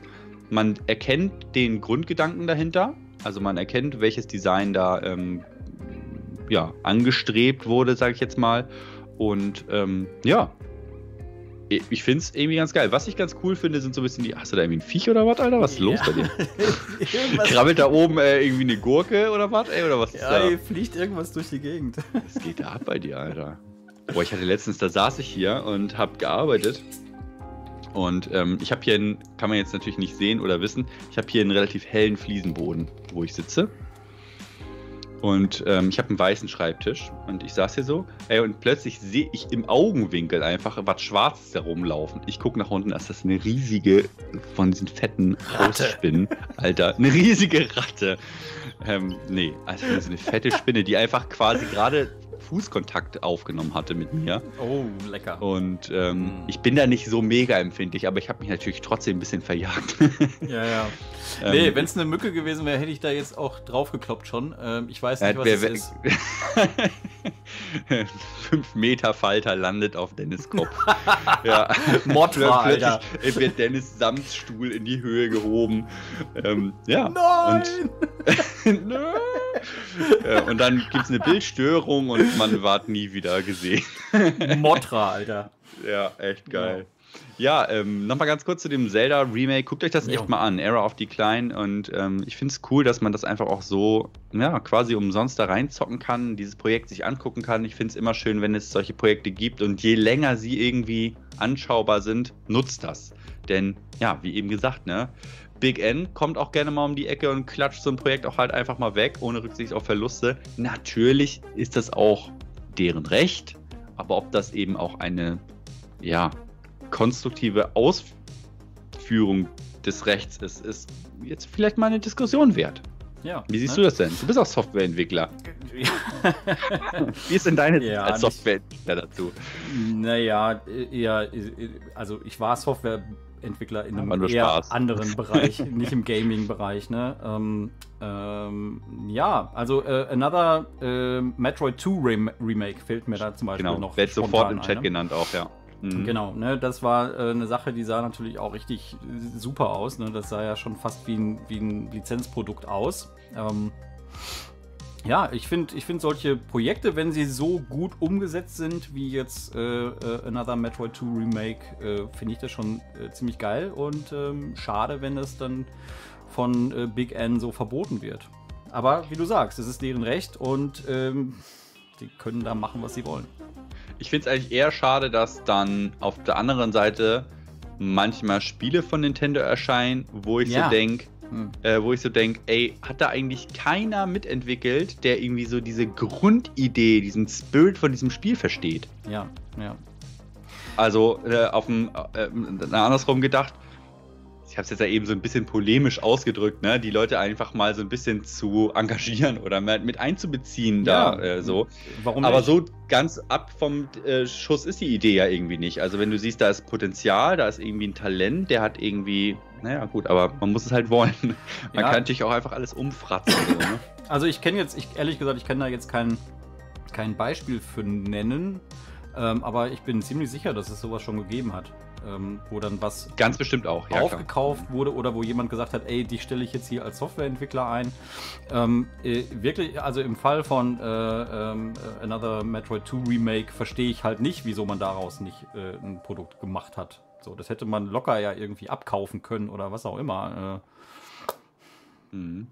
Also man muss vielleicht an der Stelle nochmal dazu sagen, dieses ähm, Zelda Remake, was wir jetzt hier quasi m, hm, zugrunde gelegt haben, weiß nicht, ob das halt schon professionell genug gemacht ist, um da irgendwie ein Interesse zu triggern. Das bezweifle ich jetzt einfach mal. Es ist schon relativ rough irgendwie, aber ja. egal, ne? Also ich meine, so grundsätzlich ist halt die Frage, wie du damit umgehst, wie, wie die Firmenphilosophie ist. Aber auch da haben sich in den letzten Wochen ja doch Videos ähm, vermehrt, wollte ich jetzt gerade sagen, vermehrt Videos an die Öffentlichkeit getraut, so, ähm, die eben auch so nach dem Motto, ey, das Nintendo, was ihr von früher kennt, das gibt es nicht mehr. Ähm, sondern es ist einfach ein so wie noch nie so ein krass ähm, ökonomisch fokussiertes Unternehmen, welches nur Entscheidungen trifft, die in irgendeiner Form monetarisierbar sind oder die sich irgendwie lohnen, in Anführungsstrichen, die sich ja den Aktionären gegenüber rechtfertigen lassen.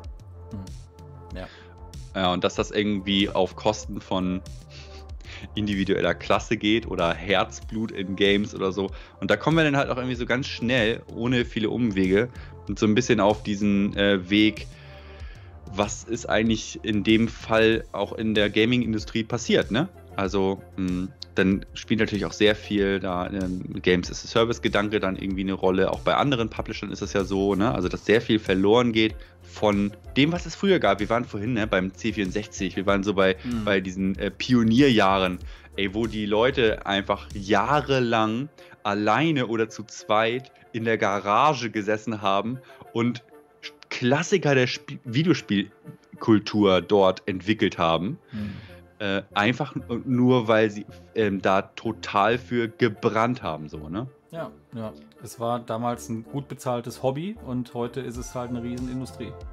Ja, genau. Und der gehen halt auch irgendwie andere Sachen leider, fallen leider zum Opfer, so, ne? Sonic Mania äh, ist ein mhm. Beispiel, schreibt Sasch. Ähm, das äh, ist wohl irgendwie auch ein Fanprojekt erst gewesen, das dann von Sega aufgekauft wurde. Wenn ich ihn jetzt, so richtig verstehe, Sonic Mania war ein Fanprojekt, schreibt Mr. Ragnar, das Sega dann gepublished hat. Mhm. Ja. ja. Also gutes Beispiel und das ist ja auch äh, unter Fans ein sehr, sehr beliebtes Game. Also unter Sonic-Fans ist, glaube ich, Sonic Mania richtig gut angekommen. Ich jo. konnte mit Sonic noch nie so viel anfangen. ähm, naja, gut. okay. Freunde der Sonne, geil. Wir haben jetzt fast zwei Stunden über diese sieben Beiträge geredet. Ich liebe es. Ihr habt im Nachhinein viel nachzuhören. Hätte ich nie im Leben äh, gedacht, ehrlich gesagt. Fandest du es jetzt langweilig? Nee, absolut nicht. Also gut, ich, ich gucke es mir auch nicht an. Aber nee. Ähm, nee, ich fand's, ich fand's, äh, ich fand's gut. Ähm, bisher, muss man dazu sagen, weil wir sind ja noch lange nicht am Ende angekommen. Ja, nee, noch lange nicht, nicht. Aber ähm, es gibt auf jeden Fall noch ein bisschen was zu sehen und zu hören. Wir werden jetzt den nächsten Schritt einleiten und werden uns gleich bevor wir nochmal den zuckersüßen Werbespot für Retro Game Collector Heaven. Kann man ja an der Stelle auch nochmal Danke sagen, Stefan, wenn du äh, zuguckst. Vielen Dank für deinen Support hier und für dein Sponsoring unserer großartigen Live-Sendung heute. Da werden wir gleich nochmal den äh, Kommando Gottschalk sehen, wie er also von ja, dem, der Stimme aus dem Off zur Sau geschissen wird, kann man sagen. Ähm, ja, und danach gibt es dann den Release-Blog bitte bleibt unbedingt dran. Der Release-Block, der dauert aber ein bisschen. Ihr habt so 20 Minuten Zeit. Ihr könnt ja dabei irgendwie, keine Ahnung, chillig mal irgendwie. Auf ähm, Pott gehen. Ja. Und euer Handy mit aufs Klo nehmen oder euch ein frisches Getränk ho äh, holen während des Werbespots oder so zum Beispiel. Und dann könnt ihr danach direkt die Releases angucken. Das machen wir auch. Wir werden die nicht aus dem Off kommentieren, sondern wir werden uns auch selber ganz kurz mal irgendwie einen Schluck Wasser auffüllen oder irgendwie einen, keine Ahnung, Kaffee kochen oder eine Runde schlafen gehen oder so. Und dann sehen wir uns hier auf jeden Fall gleich in so rund 20 Minuten wieder. Und dann werden wir die ganzen Releases auch nochmal nicht in der umfangreichen Länge wie jetzt, aber auf jeden Fall in Kürze nochmal ein bisschen bequatschen, oder? So machen wir das. Abfahrt. Geil. Abfahrt. Hey Gamer! Ja Mann, wer denn sonst? Tolle Sammlung, die du da hast. Aber weißt du, wo du noch mehr geile Games herbekommst? Du kennst Deutschlands größten und geilsten Online-Retro-Video-Game-Shop nicht? Na dann schnall dich mal an, du Lappen! Bei RetroGameCollectorHeaven.de bekommst du die geilsten Videogames für alle Videospielsysteme. Egal ob Nintendo, Sony, Sega, Microsoft oder oder oder der Shop hat sie alle. Ja, und das ist noch nicht alles. Bei RetroGameCollectorHeaven.de gibt es auch Hörspiele, Brettspiele, Merch, Bücher, Actionfiguren und noch mehr geile Sachen. Also, kauf da ein! Ach ja, und äh, wenn, wenn, du zu viel eingekauft hast, dann verkauf deine Sachen an Retro Game Collector Heaven zu richtig geilen Preisen wieder. Da haben alle was von. Bam!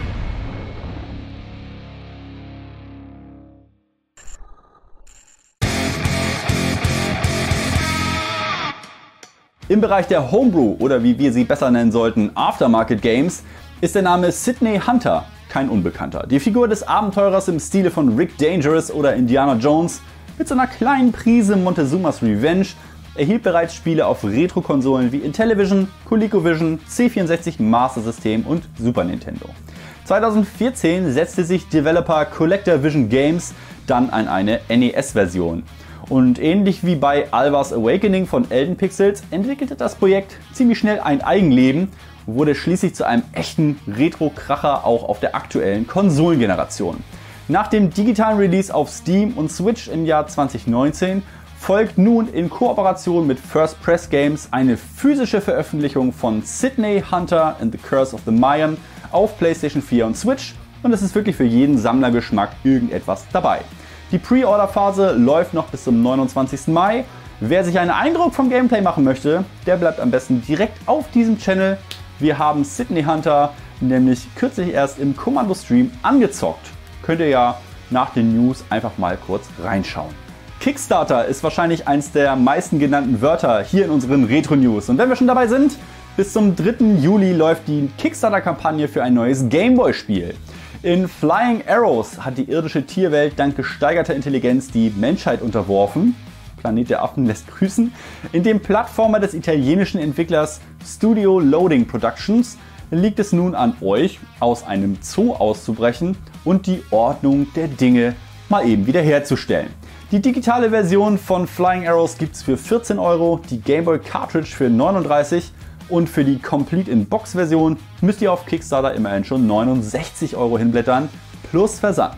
Als nächstes widmen wir uns einem wahren Spieleveröffentlichungs- Reigen seitens Limited Run Games. Ein echtes NES-Highlight, das uns in der PAL B-Region 1 verwehrt blieb, war das spektakuläre Crossover der Battletoads mit Billy und Jimmy aus der Double Dragon-Reihe.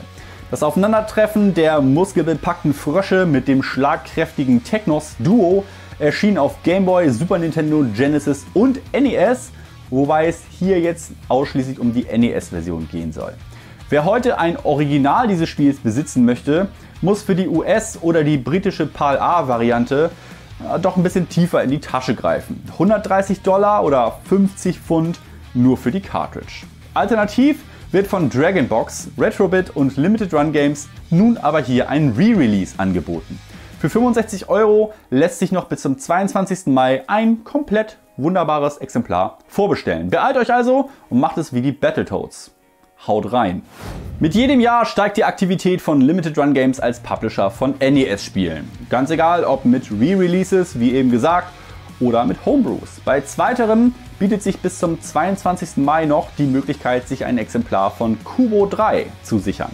Bei diesem Game handelt es sich um die Realität gewordene Spieleidee des achtjährigen Saiji aus Frankreich, der mit Hilfe seines Vaters sowie des NES Maker Developer Tools als junger Spieleentwickler nun schon seit einiger Zeit ins Rampenlicht rückt. Vor diesem Hintergrund ist Kubo 3 natürlich ein beeindruckendes Werk. Ohne diesen Hintergrund ist es ein nettes Spiel, das einen grafisch jetzt nicht so unbedingt vom Hocker haut. Die ursprüngliche Fassung erschien in einer auf 50 Exemplare limitierten Auflage und ist außerdem für einen selbst festzulegenden Preis immer noch als Download erhältlich. Für die Limited Run Games Version, die zurzeit vorbestellbar ist, wurden noch ein paar Optimierungen am Spiel vorgenommen. Und wer sich fragt, Kubo 3, was ist denn eigentlich mit Kubo 1 und Kubo 2? Diese sind bald auf einer Cartridge zusammengefasst in Kooperation mit den Broke Studios aus Frankreich erhältlich. Kubo 3 letztlich also wohl nur etwas für echte Fanatiker unter den NES Homebrew-Sammlern. Aber auch die soll es unter euch ja wahrscheinlich geben. RPG-Fans aufgepasst! Seit dem 29. April kann das bereits 94 für das Super Nintendo erschienene Side-Scrolling Role-Playing Beat'em Up Dragon View als physisches Re-Release vorbestellt werden. Dragon View selbst hat es nie auf den europäischen Markt geschafft und erzielt heute als loses NTSC-US-Modul bereits Preise von über 100 US-Dollar. Für knapp 60 Dollar erhaltet ihr noch bis zum 22. Mai das Spiel im NTSC-Format inklusive einer dem Original nachempfundenen Verpackung und selbstverständlich einer Anleitung. Mit der seit dem 29. April vorbestellbaren Contra Anniversary Collection können ganze 10 Spielversionen des bekannten Contra-Franchises ein Comeback auf modernen Heimkonsolen feiern. Vom Ur-Contra über die ersten Versionen für heimische Fernseher bis zum Handheld-Shooter ist für eingefleischte Contra oder wie es bei uns hieß, Probotector-Fans, aber auch für Neueinsteiger einiges geboten. Insgesamt erscheinen jeweils vier unterschiedlich umfangreiche Ausführungen dieser Collection für Nintendo Switch und PlayStation 4, welche ihr euch noch bis zum 12. Juni per Pre-Order sichern könnt. Auf nach Blobolonia! Aber wartet mal, hatten wir das nicht irgendwie schon? War da nicht etwas in unserer Februar-Ausgabe der Retro News? Richtig. Same, but different. Dieses Mal geht es nämlich nicht um die Versionen des Nintendo Entertainment Systems oder des Game Boys und deren Re-Releases, die vor einigen Monaten bei Limited Run Games kamen. Jetzt geht es um Wave Forwards, übrigens bekannt durch Spielereien wie Shantae und River City Girls und so. Neugestaltung des zeitlosen Klassikers A Boy in His Blob, welches bereits 2009 für Nintendo Wii erschienen ist. Diese erfährt jetzt ein Comeback für PlayStation 4 und Nintendo Switch. Seit dem 13. Mai kann der handgezeichnete 2D-Plattformer für beide Systeme jeweils einmal als normale oder als Deluxe-Edition vorbestellt werden. Die Pre-Order-Phase endet auch am 12. Juni, genauso wie bei Contra. Let's go Atari! Völlig überraschend wurden drei bisher nicht veröffentlichte Atari-Spiele als physische Veröffentlichung bekannt gemacht. Yars Return, Saboteur und Aqua Venture sind bei AtariXP.com vorbestellbar und auch in sündhaft teuren Collectors Editions via Limited Run Games in der Distribution Line erhältlich. Hier gibt es von Yars Return und Saboteur jeweils 1000 Exemplare sowie 1500 Collectors Editions von Aqua Venture. Kosten tun die 150 Dollar.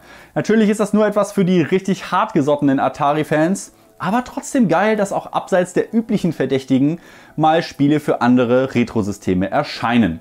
Bisher unveröffentlichte Atari 2600 Spiele hatten wir hier in unserer Sendung jedenfalls bisher auch noch nicht. Finde ich irgendwie super.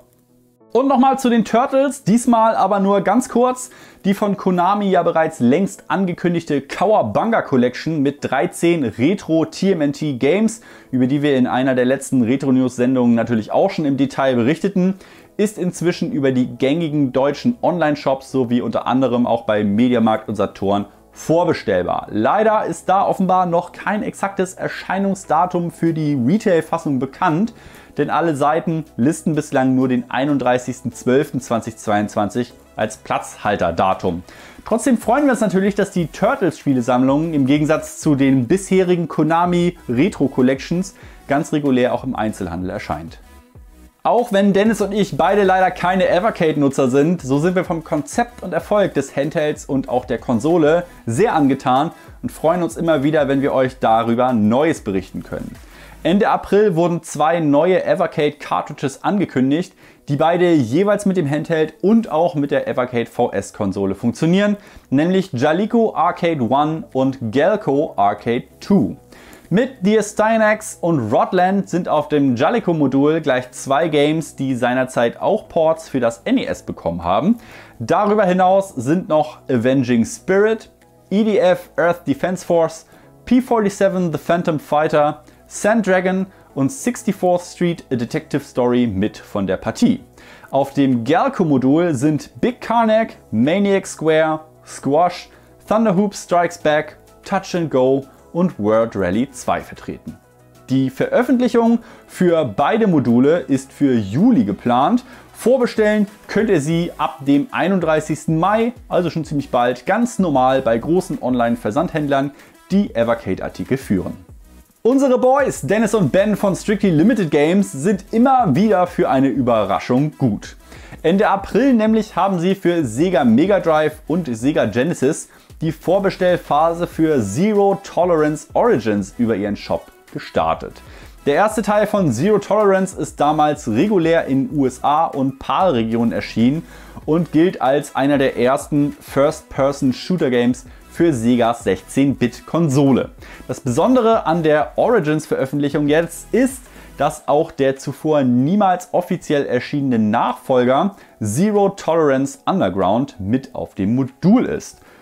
Stichwort Game Preservation, ziemlich geile Nummer mal wieder. Für knapp 50 Euro könnt ihr also beide Titel auf einem Modul bekommen und ein bislang unveröffentlichtes Game auch noch zocken. Darüber hinaus gibt es auch noch eine Zero Tolerance Collection für Switch und PS4, die neben den beiden eben schon erwähnten Titeln auch noch einen freispielbaren Prototypen von Beyond Zero Tolerance beinhalten. Die Collection für Switch und PS4 gibt es jeweils in einer Standard-Edition für 30 und in einer Special Limited Edition für 50 Euro. Video Game without any limit. Das und nicht weniger ist der Slogan von Code Gaming. Nee, nicht Code wie Code, sondern wie das französische Wort für Küste. Interessant an dieser Stelle sind zwei dort neu erschienene Sega Master System Spiele. Ja, heute wird echt alles abgegrast.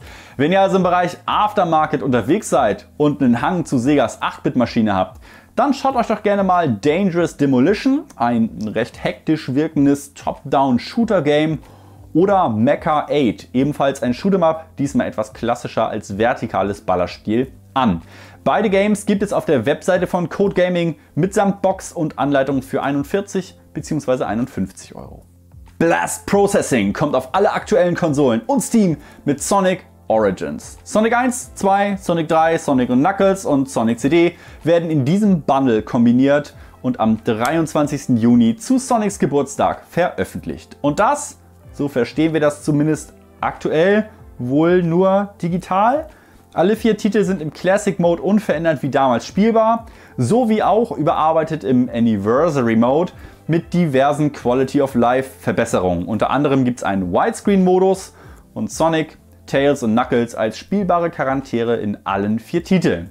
Es wird digitale Standard- und Deluxe-Editionen geben. Letztere fügt einige mehr oder weniger sinnvolle Features hinzu, wie Hard Missions oder Charakteranimationen im Hauptmenü.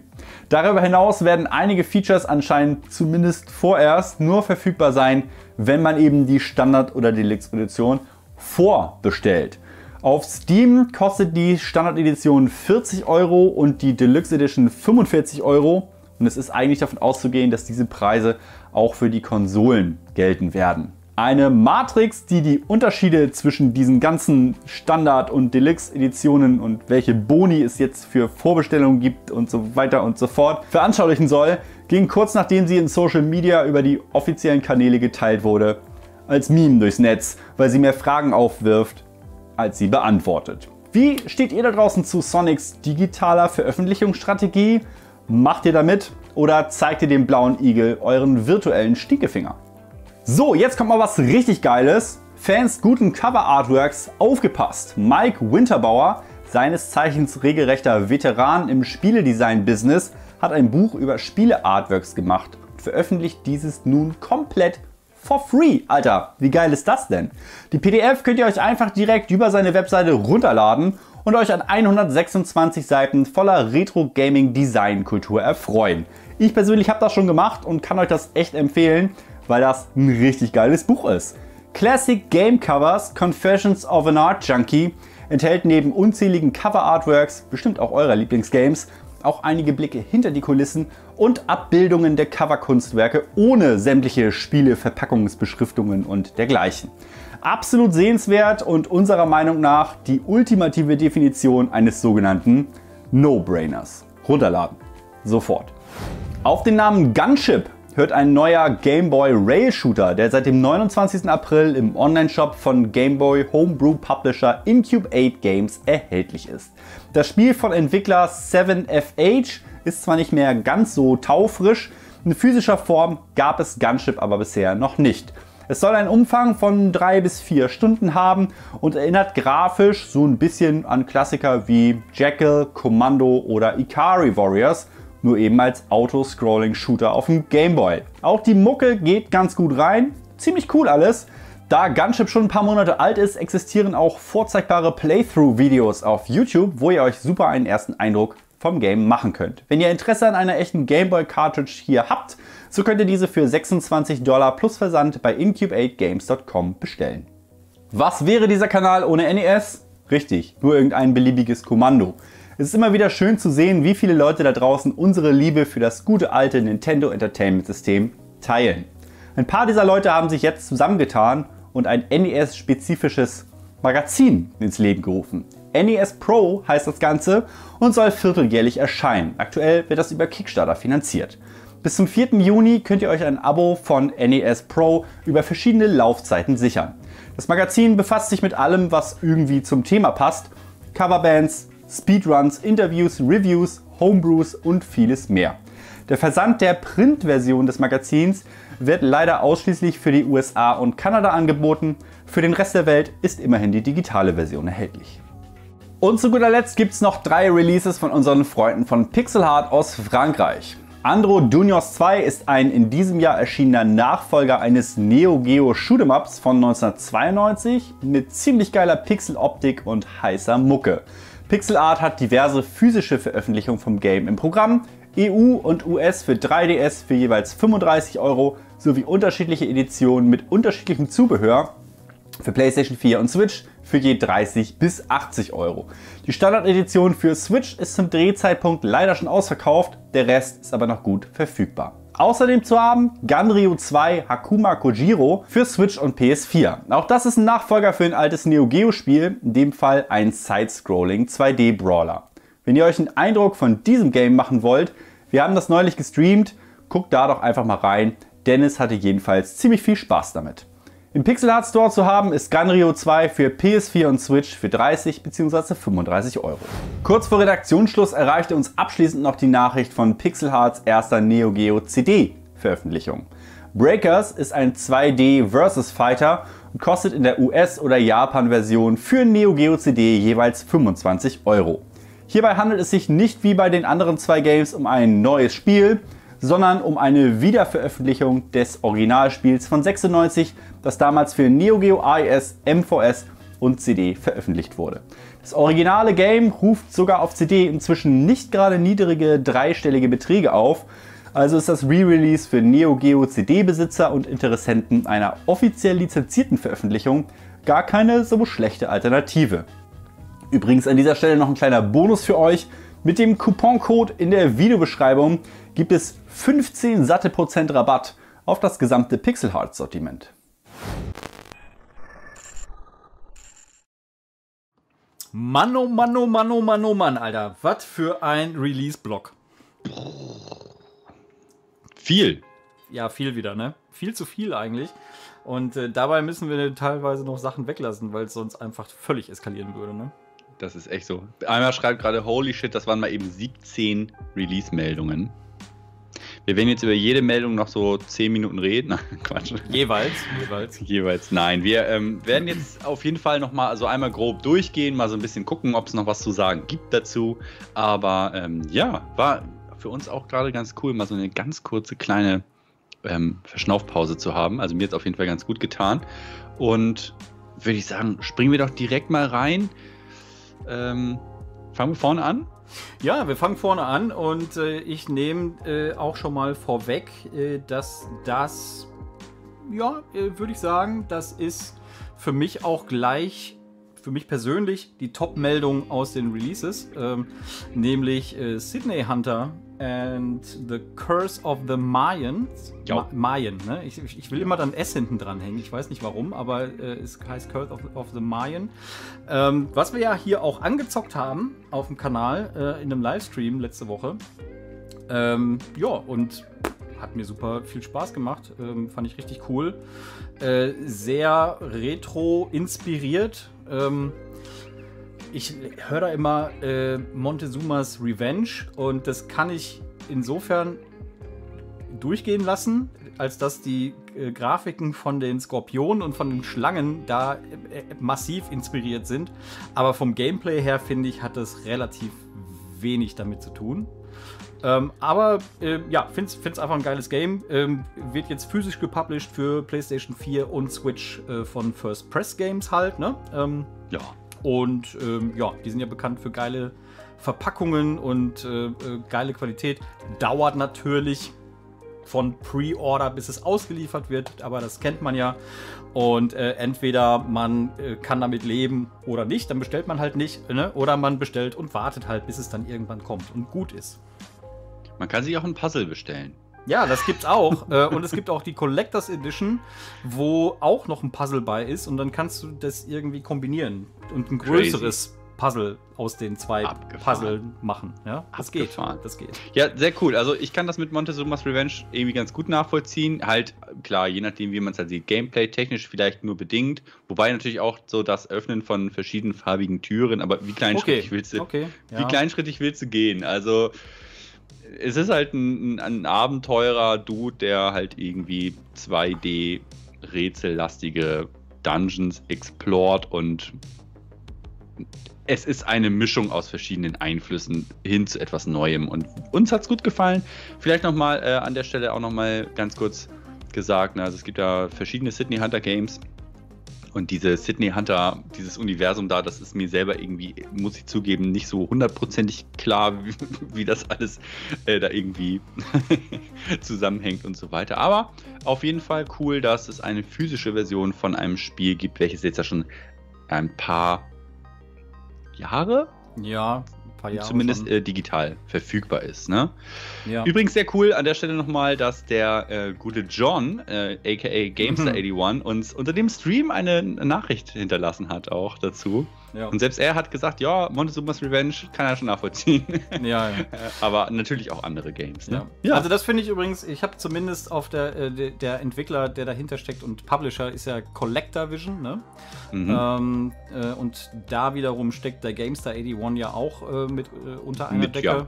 Mhm. Ne? Ähm, und äh, vielleicht habe ich es nicht gefunden, aber ähm, zumindest, was du gerade gesagt hast, dieses äh, Sydney Hunter Universum, warum gibt es nicht mal eine ne, ne Seite, wo das erklärt wird und wie die Spiele zusammenhängen? Das muss man sich alles einzeln rauspopeln und Ja. ähm, Finde ich ja. ein bisschen schade. Ein, ein, ein, ähm, Missed Opportunity, wie wird man das auf Deutsch sagen? Das fällt mir gerade würde nicht einfallen. verpasste Chance. Ja, sehr gut, eine verpasste Chance. Ne? Also Ja. vielleicht gibt es das und ich hab, war einfach zu blöd zu googeln und äh, das zu finden. Das kann Vielleicht. sein. Aber es ist, was es ist. Ne? Ja. Ähm, next ist Flying Arrows für den Game Boy. Mit Game Boy Homebrews haben wir ja eigentlich beide nicht so groß am Hut, muss man sagen. Ähm, wobei allerdings diese Szene ähm, immens groß ist. Also gleich kommt ja noch Gunship, das gehört ja auch mit in diese mh, Reihe rein und ich glaube, wir haben auch wirklich in fast jeder Retro News äh, irgendwelche Game Boy Homebrews. Ja, und man, äh, da äh, schließt sich ein bisschen der Kreis ja zu unserem äh, ersten Meldung heute äh, mit dem Game Boy äh, Maker, ne? Ähm, oder, Ga- sorry, Game Boy Studio heißt es, ne? Game Boy Studio, ja. Ähm, äh, da sind halt einfach auch, sorry für den Ausdruck, aber arschgeile Sachen möglich. Und ähm, ja, warum nicht? Ne? Also es gibt da sicherlich auch gute und schlechte Games. Ähm, und ähm, warum nicht, wenn, wenn man da Bock drauf hat? Ich muss sagen, bei Flying Arrows, wenn ihr euch das Gameplay dazu anguckt, muss einen irgendwie ansprechen. Ich weiß nicht, ich fand es irgendwie jetzt nicht so super ansprechend und ich finde den Preis auch ganz schön happig. Ne? 69 Euro für die ZIP-Version, dann noch mit Versand und so. Pff. Uff, also finde ich schon ganz schön derb irgendwie auf der Preisschiene, muss ich gestehen. Also ich werde es mir auf jeden Fall nicht holen. Aber ich habe auch so gut wie kein Game Boy Homebrew Game hier in meiner Sammlung und ich habe da ehrlich gesagt, das ist, da ist irgendwie so eine Linie nochmal. Da ziehe ich einfach für mich so eine Grenze. NES ja, habe ich Bock drauf, finde ich geil. Ähm, aber beim Game Boy, so gerne ich den Game Boy mag, aber da bin ich dann irgendwie äh, raus. Ich muss mal hier eben wieder den sexy Chat äh, blocken. Das nervt echt. naja. Machst du nix, ne? So ist das heutzutage im Internet. Aber es ist ja spät genug, ihr seid hoffentlich alle schon über elf. Nächstes Thema. Mh, ja, Thema ist gut. Limited Run Games. Mein Gott. Also, was ist los mit Limited Run? Ja, Verrückt. verrückt, Also- verrückt, ja. Ähm, jeden, wobei- jeden Monat. Wobei das ja eigentlich äh, jetzt gar nicht so speziell Limited Run ist, sondern eher Retro-Bit, ne? Ähm, die, äh, du, du sprichst Battletoads und äh, Double Dragon äh, an, glaube ich.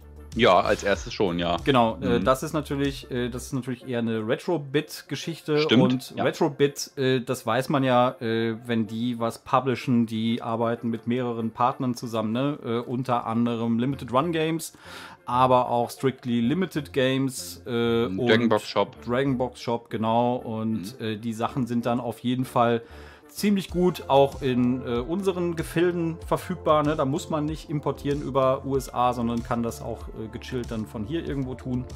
Ja. Und ähm, ja, diese Re-Releases, das fing ja, glaube ich, fing das mit Mega Man oder so an vor ein paar Jahren.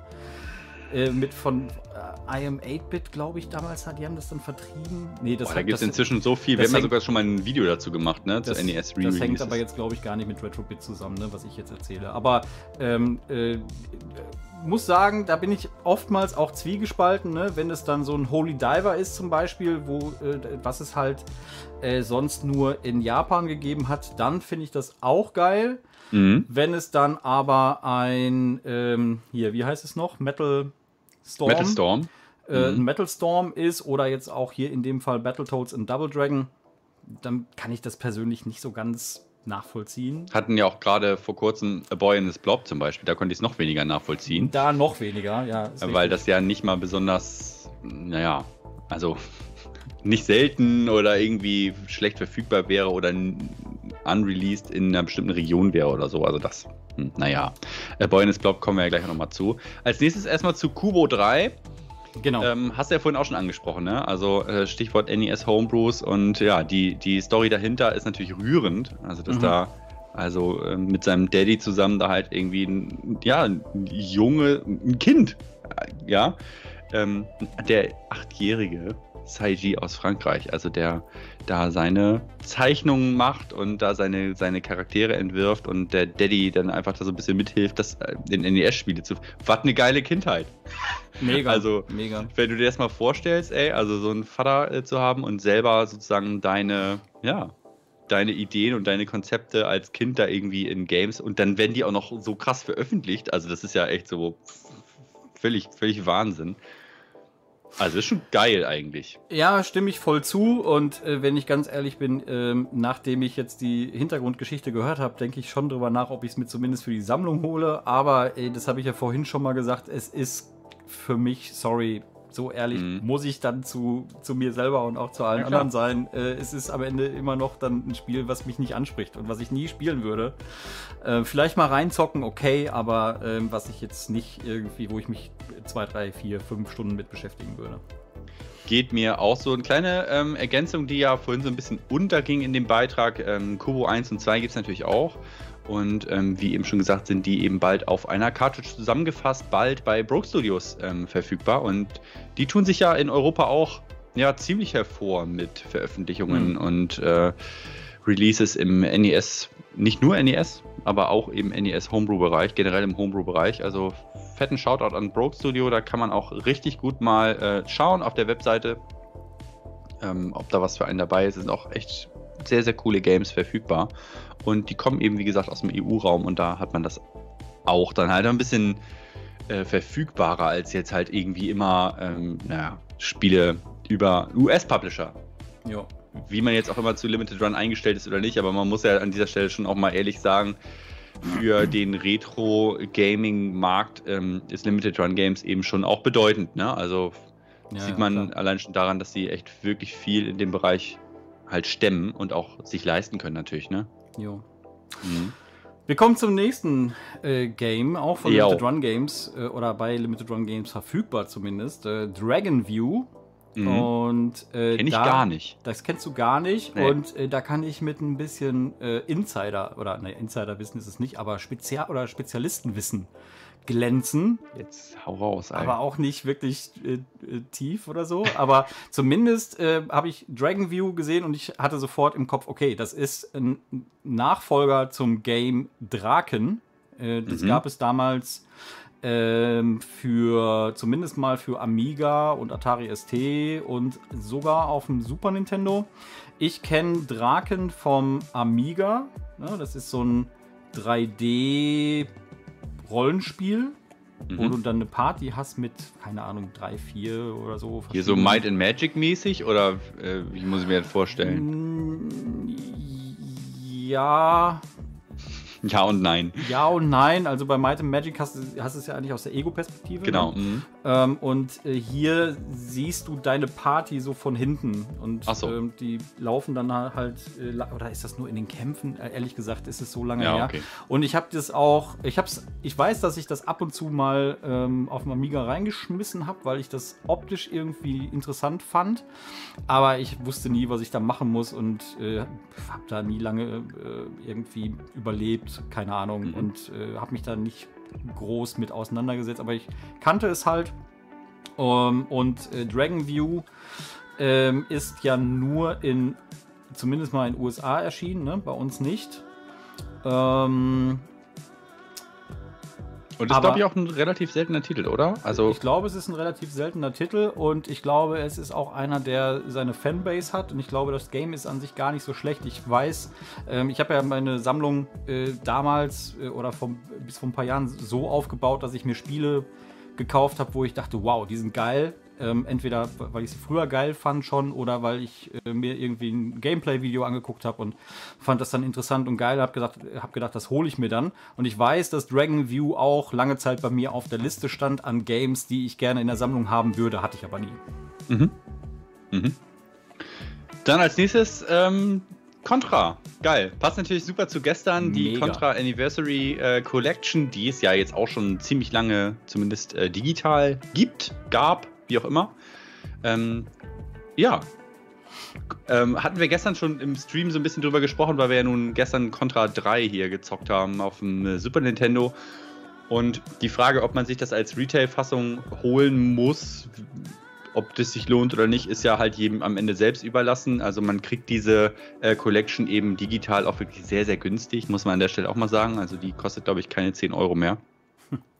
Da ist natürlich einen ziemlich hohen, ähm, ja, also ziemlich viel Spiel fürs Geld, sage ich jetzt mal. Mhm. Und ähm, diese Retail-Fassungen, die sind natürlich ähm, da noch ein bisschen aufgebläht mit diversem anderen Zeug, mit Wände, Cover und hast nicht gesehen, die Collector Edition und dann gibt es noch eine Hardcore Edition und eine Ultimate Collector Super Edition und also da gibt es also diverse Abstufungen von, ja, Zeug, was man sich da in die Bude holen kann, wenn man denn da Bock drauf hat. Ich muss persönlich gestehen, ich stehe eigentlich am ehesten so auf diese, äh, ich weiß nicht, wie die heißen, Retro Collector Editions oder so, wo denn ähm, äh, schon also Classic quasi Editions.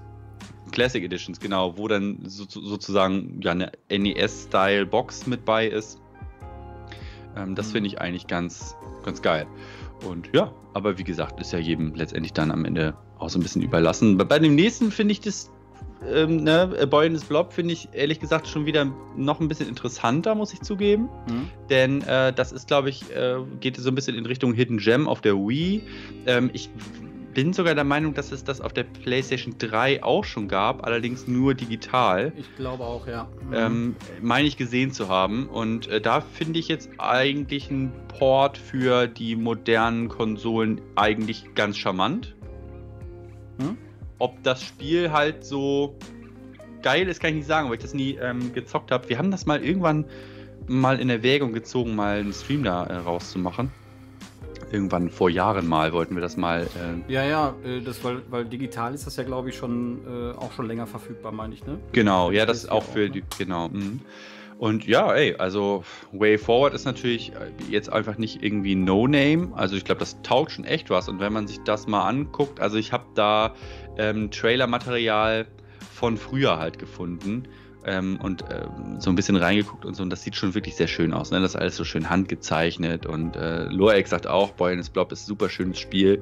Das Konzept musst du halt mögen. Das ist halt ein rätselbasierter Plattformer. Also du hast halt da immer diesen Blob dabei und dem kannst du dann irgendwelche Bohnen äh, füttern und dann äh, nimmt der eine spezielle Form. Ich kann mich noch erinnern, ich hatte damals ähm, Boy Blob für den Gameboy in meiner Kindheit und ich konnte das Spiel ge- eigentlich nicht spielen, weil das so auf Englisch für mich unverständlich war Mhm. ähm, welche, ähm, welche ähm, Sachen ich den da jetzt äh, füttern musste, um da jetzt irgendwie einen Regenschirm oder einen, einen Amboss oder weiß ich nicht was raus.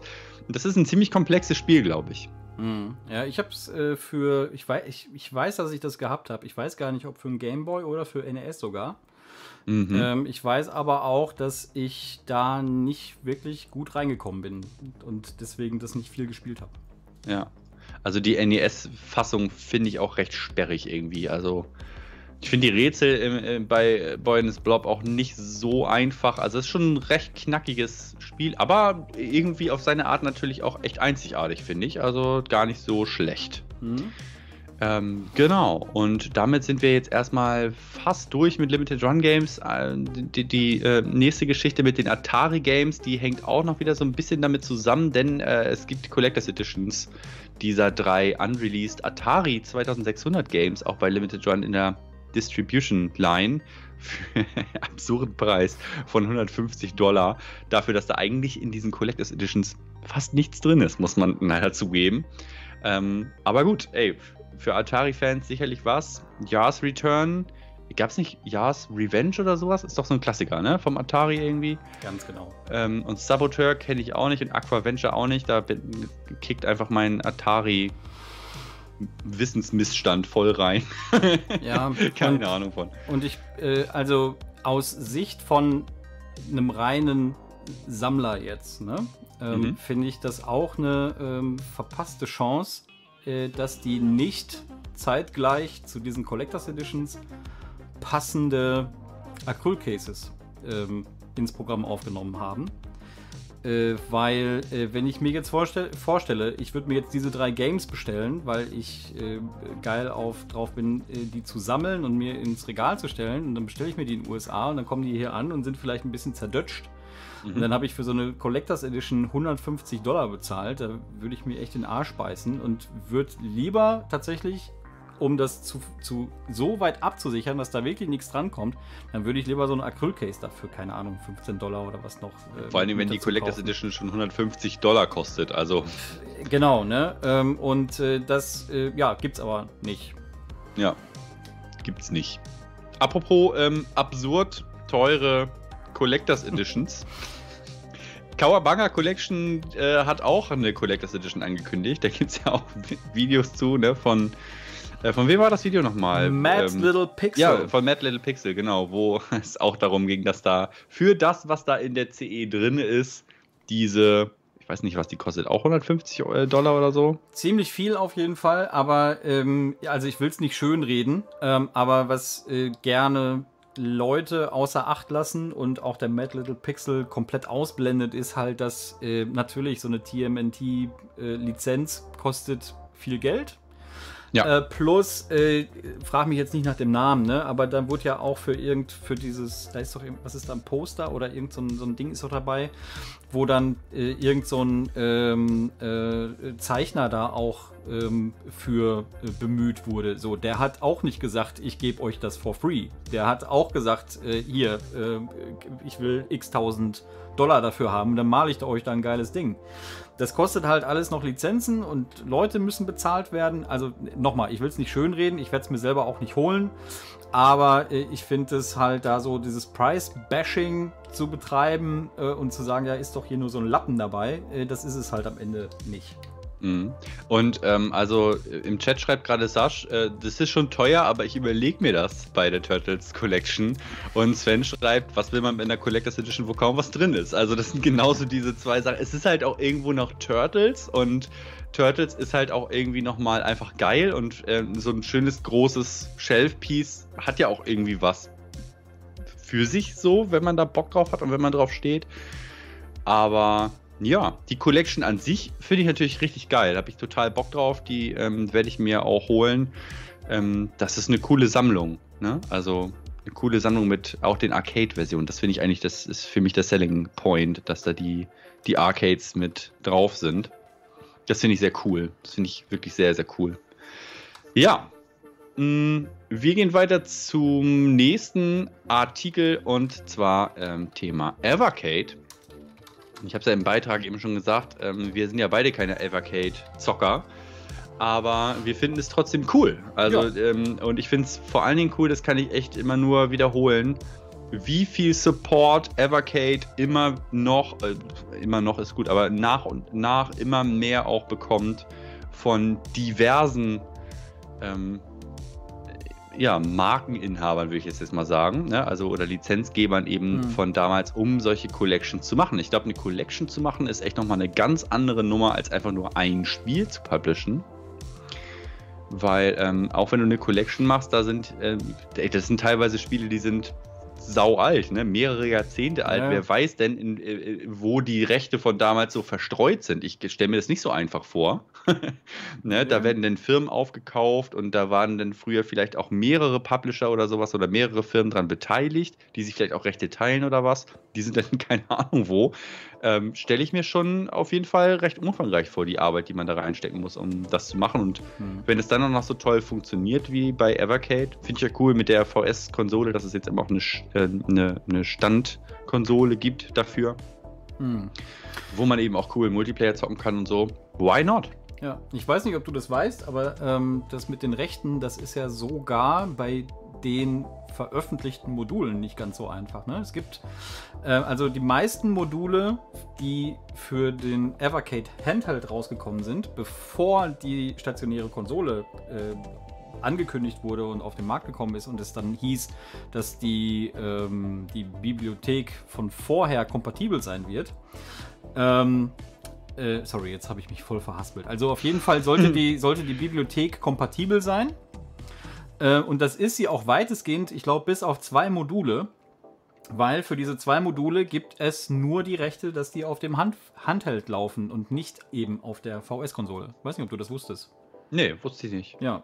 Äh, frage mich jetzt nicht welche. Äh, ich, vielleicht irgendeine Atari Collection oder irgendeine Intellivision Zwei Collection. Module von Namco gehen nicht. Oder Namco, ja. Vielen Dank. Wer war's? Äh, Loek. Ja, gibt äh, zehn Gummipunkte. Ja. Zehn Punkte für Gryffindor. Ja. Sehr schön. Ja. Ach krass. Ja, nee, das wusste ich echt nicht. Also scheint ja echt nicht so einfach zu sein, auf jeden Fall. Trotzdem, wie ja. gesagt, cool, dass die das, ähm, cool, dass die das machen und ähm, dass diese Library da wächst und mit jeder einzelnen Veröffentlichung, die es bei Evercade gibt, wächst ja die äh, Spieleauswahl gleich um mehrere Games. Also das ähm, ist schon echt richtig cool.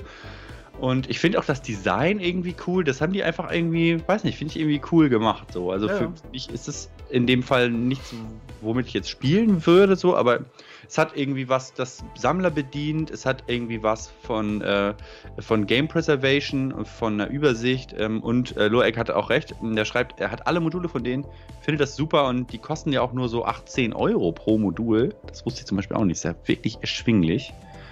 Ähm, geil. Also finde ich echt geil. Jetzt eine Galco und eine Jalico 2 war das, glaube ich, ne? Genau. Äh, genau. Galco 2 und Jalico 1, ja. Genau, und da sind ja auch äh, zwei Titel, die, äh, die wir vom NES kennen, in ihren ja. Arcade-Fassungen mit bei, ne? Einmal ja. Astyanax und äh, Rodland. Finde ich geil. Ja. Und cool. Rodland, also Astyanax, weiß nicht, kenne ich die Arcade-Fassung jetzt nicht, aber Rodland ist natürlich ein richtig geiles Spiel auch, ne? Also das sind schon coole Games drauf und ich fand jetzt so die anderen Sachen, die ich jetzt noch nie gesehen hatte, äh, sahen jetzt irgendwie auch nicht schlecht aus. Also da hast mal einen Shoot'em Up und mal einen Brawler dabei und so. Why not? Ne? Also ist doch cool. Musste ein bisschen schmunzeln bei World Rally 2. Das kannte ich zum Beispiel auch nicht, aber ich kenne äh, Neo Drift Out von äh, Neo Geo und das finde ich total geil. Das geht ja auch so ein bisschen in die Richtung. Übrigens auch äh, Championship Rally ist auch so ähnlich auf dem NES. Mhm. Ähm, coole Games eigentlich. Die Module gibt es im Juli, äh, können man aber jetzt schon in ein paar Tagen am 31.05. kann man die vorbestellen. Und geil am Evercade ist auch, die gibt es halt auch nicht nur irgendwo wieder exklusiv, irgendwo in, was weiß ich, in Tibet oder so, sondern die kann man sich eben auch bei Retailern in, ja, weltweit, sag ich jetzt mal, vorbestellen. Ich weiß gar nicht, ob es Amazon Deutschland die auch liefert. Weiß ich nicht. Keine ja, Ahnung, ob die ja, Partnern. Gibt es. Mhm. Cool. Coole Sache. Ähm, als nächstes Strictly Limited Games und Zero Tolerance. Und das ist ja so ein bisschen verwirrend, was da irgendwie kommt. Ich muss aber dazu sagen, ich habe auch zu Zero Tolerance überhaupt gar keinen Connect. Also das ähm, Spiel geht äh, ohne oder geht so an mir vorbei, ging auch immer an mir vorbei und so, aber ich verstehe halt schon, was es für ein Spiel ist und dass es eben auch, ähm, ja, wohl eines der ersten First-Person-Games auf dem Mega Drive war, finde ich schon mal ganz cool und offensichtlich gab es da auch so einiges Unveröffentlichtes und das finde ich ja eigentlich immer geil. Hm. Ja. Da kannst, du mich immer, da kannst du mich immer mitkriegen, ne? Ähm, weiß nicht, das äh, so unveröffentlichtes Material, das hat für mich immer einen besonderen Reiz und das beziehe ich nicht nur auf Videospiele, äh, auch Musik, ne? Ähm, mhm. ähm, das äh, hat mich schon immer irgendwie, ähm, weiß ich nicht, hat mich immer fasziniert, ja. Ähm, ich äh, mag ja Tupac sehr gerne zum Beispiel. Das geht wieder in eine völlig falsche Richtung, aber ist, ist okay. mir so egal, ne? Tupac mag ja. ich ja sehr gerne und da gibt es sehr viel unveröffentlichtes Material, was da nach seinem seinem Tod äh, halt über die Jahre immer wieder äh, ans Licht gekommen ist. Und äh, man kann sich das kaum vorstellen. Der ist 96 gestorben, ne? Ähm, 96, 95, 96 meine ich. Ähm, und äh, bis heute kommen regelmäßig noch Tracks äh, ans Tageslicht, halt dann in einer besseren Qualität, jetzt CD-Qualität mhm. und bla, ne? Ähm, und äh, ich verfolge das über die Jahre immer wieder mal, also ich bin da lange nicht mehr so hinterher wie früher mal.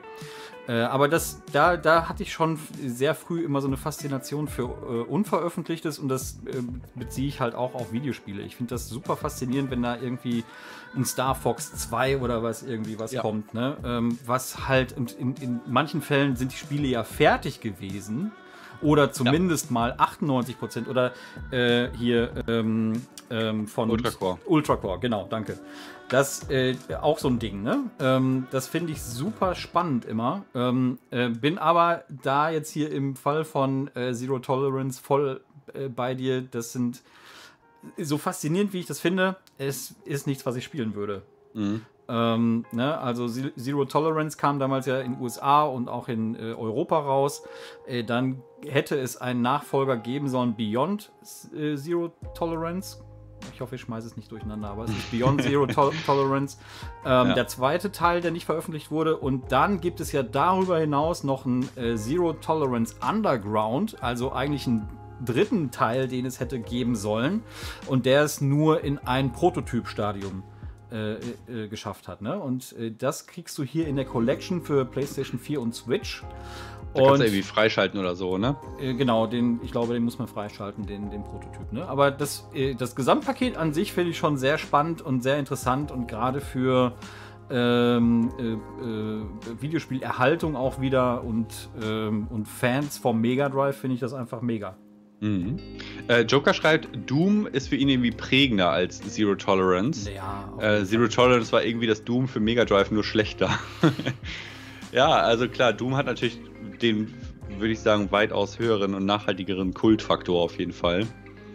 Ähm, und Ultracore sagt, er findet er auch super und Clockwork Aquario ist auch sehr gut, finde ich. Jo, jo. Ähm, das ist auch so ein gutes Beispiel dafür. Ne? Ja, mhm. und das sind natürlich, also äh, muss man sagen, ähm, die Jungs von Strictly Limited, die haben da schon irgendwie ähm, super äh, Auftrag. Ne? Also die, ja. die, nehmen das da sehr ernst, gerade solche Dinge, solche Projekte da irgendwie aufzutun und dann fertigzustellen und äh, zu erhalten und der Masse verfügbar zu machen, das finde ich echt geil.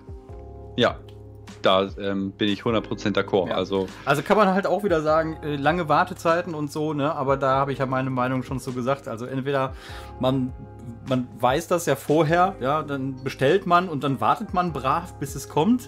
Ja. Oder man weiß halt, äh, man ist zu ungeduldig, dann lässt man es halt.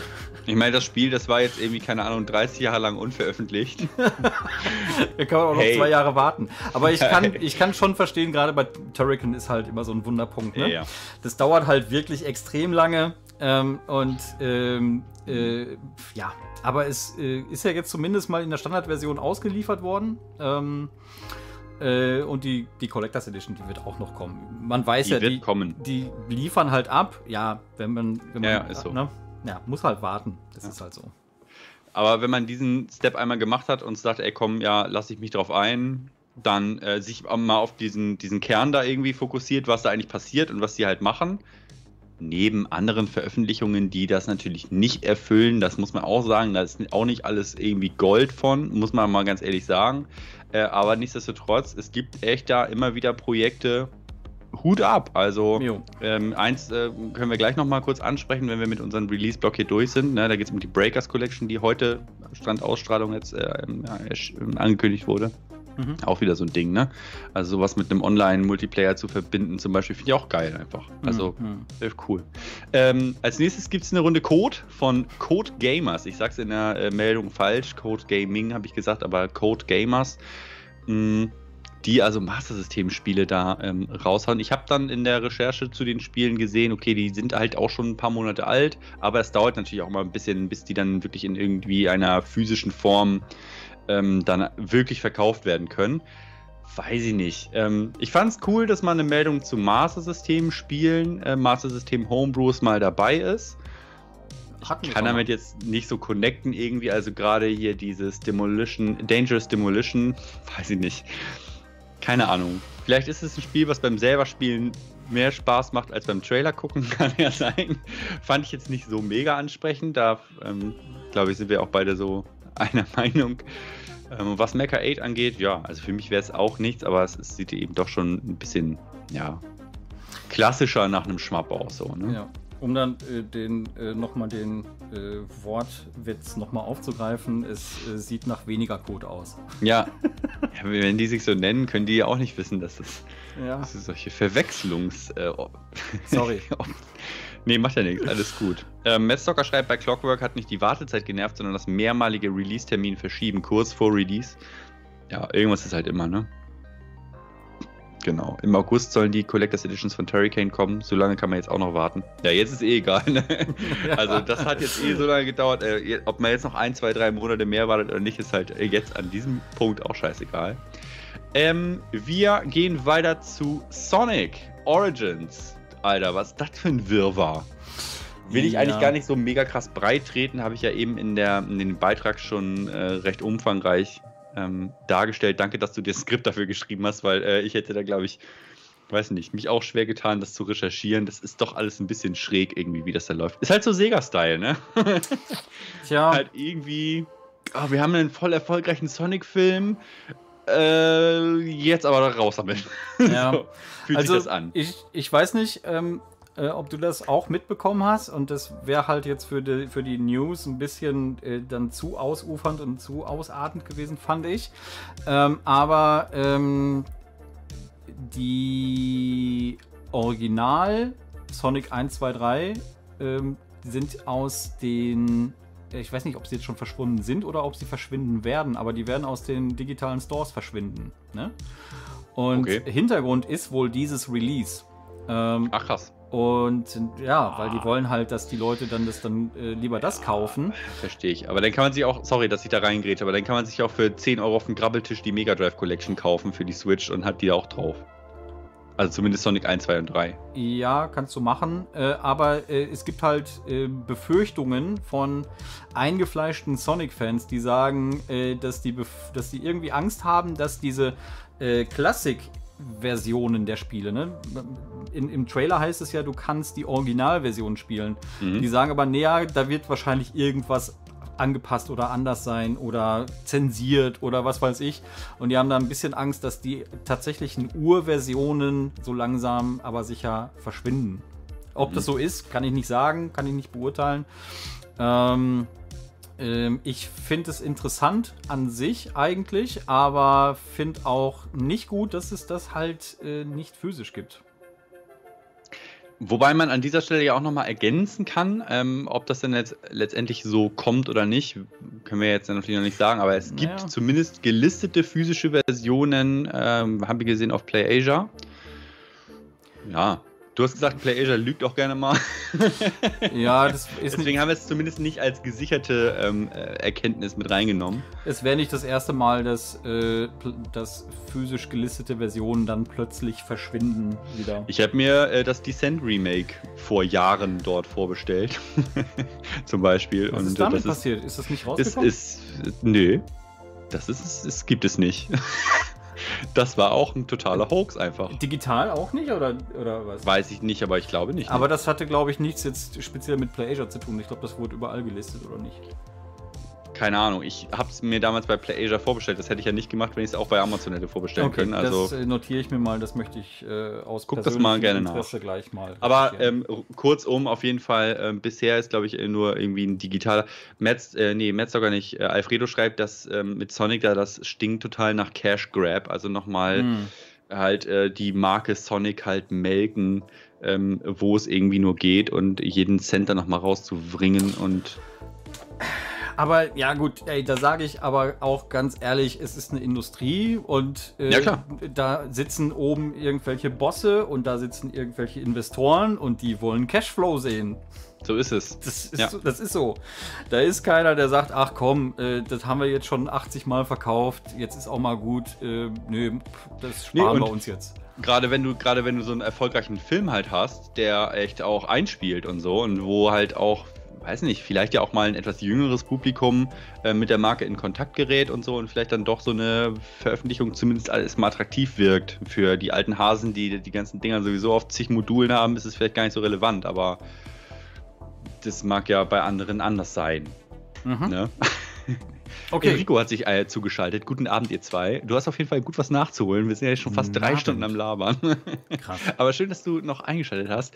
Wir gehen weiter ähm, z, ähm, zu einem ganz spannenden Projekt, wie ich finde, und zwar dem Cover Artwork Buch, würde ich das jetzt mal nennen, Classic Game Covers, Confessions of an Art Junkie heißt das, von Mike Winterbauer, der also ja, ein, ein Buch, 126 Seiten oder was hat das? 130 Seiten, ähm, Buch gemacht hat über mh, Cover Design, also Art Design.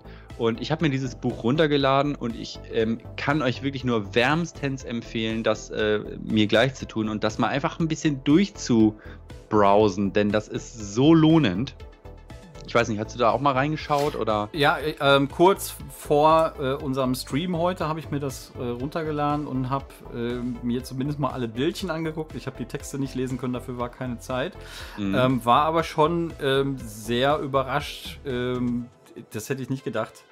das ist so geil. Also wie die, wie die Cover teilweise so entstanden sind. Also das habe ich, hab ich wirklich nicht vermutet, dass das auf diese Art und Weise passiert. Und ähm, äh, ich, ich habe da sofort ein paar äh, Sachen auch ähm, wiedererkannt, natürlich äh, entweder aus der Kindheit, ne? Might Magic, ähm, Mhm. Wing, Wing Commander habe ich zwar persönlich nie gespielt, die, die ähm, SNES-Version hat er da als äh, Cover-Artwork mit drin.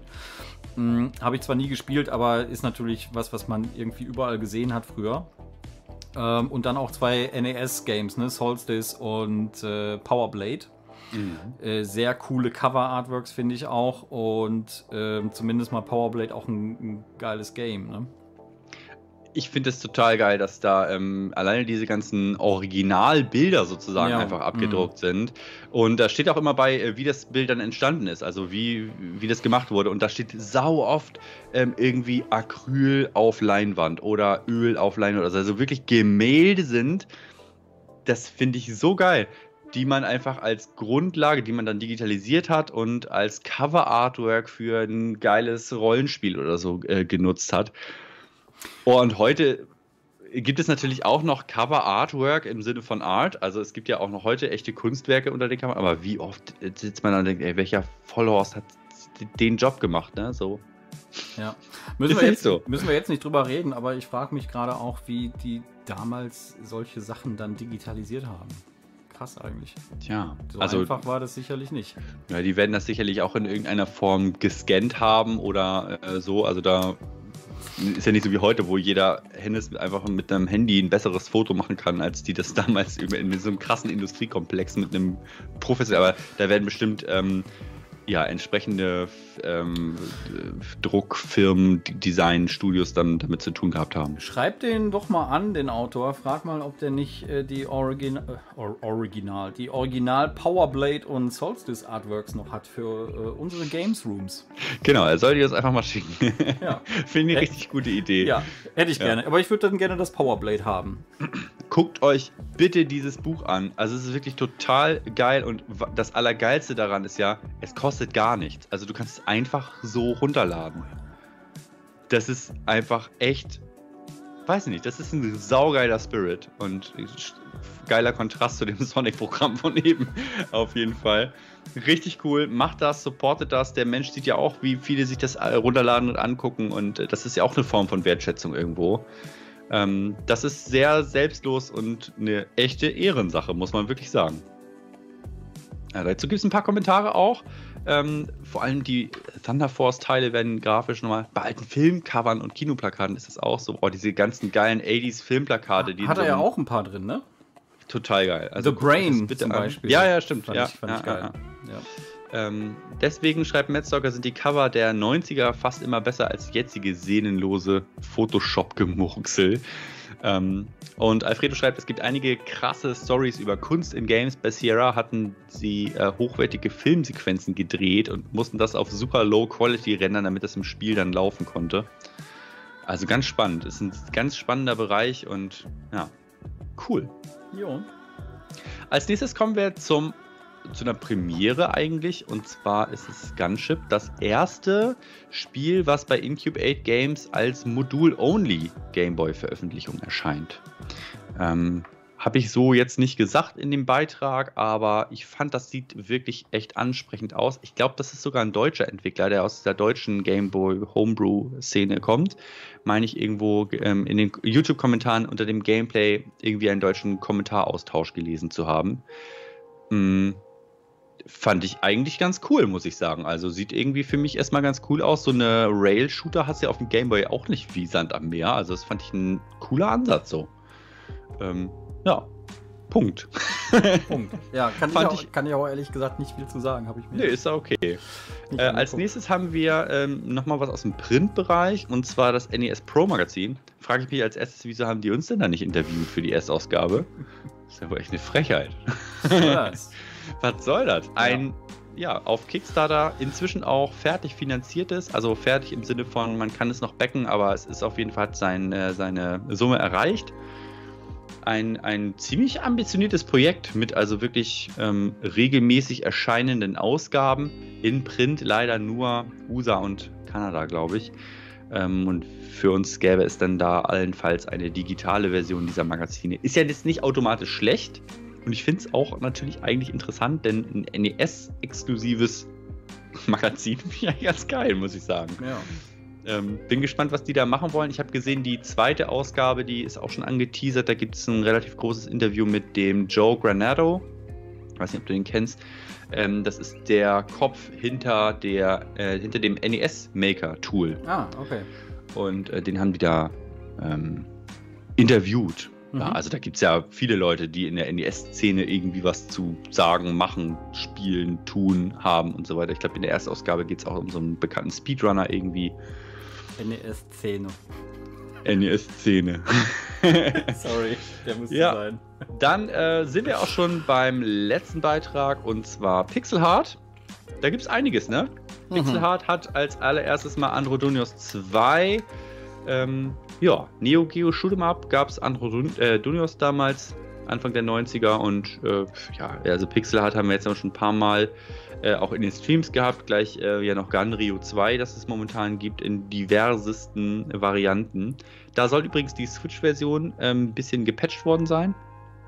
Ja, hat, hat letztens jemand im Stream bei uns gesagt. Ne? Hat jemand im Stream gesagt und hat mir auch mein Pixelhard-Kontakt äh, geschrieben. Da gab es wohl direkt einen Tag nach unserem Stream, also nicht, dass unser Feedback irgendwas da bewirkt hätte, ähm, aber. Äh, oder sehr viel. Oder sehr viel.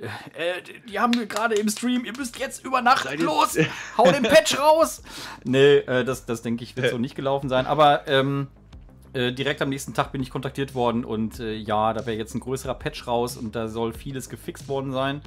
Äh, aber ich habe auch angesprochen die Buttonbelegung und ob da irgendwie geplant ist, das ähm, konfigurierbar zu machen und die Antwort war, äh, ich glaube eher nicht. Mhm. Schade.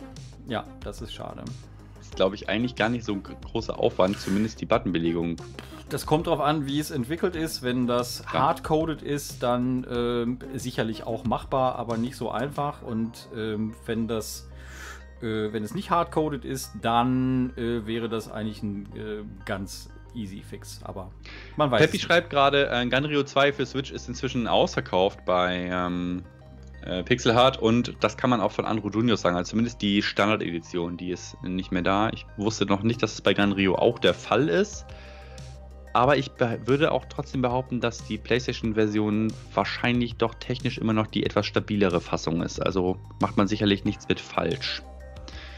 Und preislich geht das ja auch echt, ne? Also ähm, kann man ja wirklich echt sich überlegen, für so um die 30 Euro sich diese Spiele zu holen. Wenn man da Bock drauf hat, wenn man auf Neo Geo Geschichte steht. Und ich finde es geil, dass dazu, keine Ahnung, wie viele Jahre später, 30 Jahre später halt irgendwelche Nachfolger quasi nochmal erscheinen. Und äh, ja, warum nicht, ne? Also finde ich geil. Ja, finde ich, find ich cool. Ne? Äh, genau wie wir das auch mit Dot.emo hatten wir das ja heute schon. Ähm, solche Projekte finde ich immer sehr, sehr Ja. cool. Ne? Ja, und, Und äh, äh, hm? Als, äh, als letztes, ähm, das kam dann wirklich quasi am Tag, äh, am Redaktionsschlusstag sozusagen, Genau. die Info, dass äh, sie jetzt ihr erstes Neo Geo CD-Spiel publishen, und zwar Breakers, in der US- und in der japanischen Version. Und im ersten Moment habe ich gedacht, hm, naja, was, was soll denn das? Und äh, verstehe ich nicht, weil es auch wieder so ein Re-Release ist. Dann habe ich aber mal bei eBay geguckt und dann habe ich gesehen, also die, die CD-Games sind ja in der Regel relativ günstig, vor allen Dingen im Vergleich zu ihren AVS-Modul-Pendants natürlich. Äh, aber auch die CD-Version scheint echt teuer zu sein. Also ich habe da Sachen gesehen von 300 bis 500 Euro, meine ich. Und äh, Ui. wenn ich dann denke, ich wäre jetzt ein Neo Geo CD-Besitzer und ich hätte Bock auf das Game und hätte da gerne, weil die das auch lizenziert haben, wohl irgendwie offiziell, ähm, wenn ich dann eine offiziell lizenzierte Version haben wollte, ja, dann hole ich mir die doch für 25 Euro, wenn es mir nur darum geht, das zu zocken. Ja, es hat keinen Kopierschutz. Ich kann auch das Image runterladen, mir brennen und dann äh, auf der Konsole zocken. Aber wenn ich so ein, dieses Feeling haben möchte, ich habe jetzt hier eine Original, eine, in Anführungszeichen Original-CD, die ich hier einlegen möchte, hey, 25 Euro finde ich dann ehrlich gesagt nix. Finde ich Ja, gut. voll.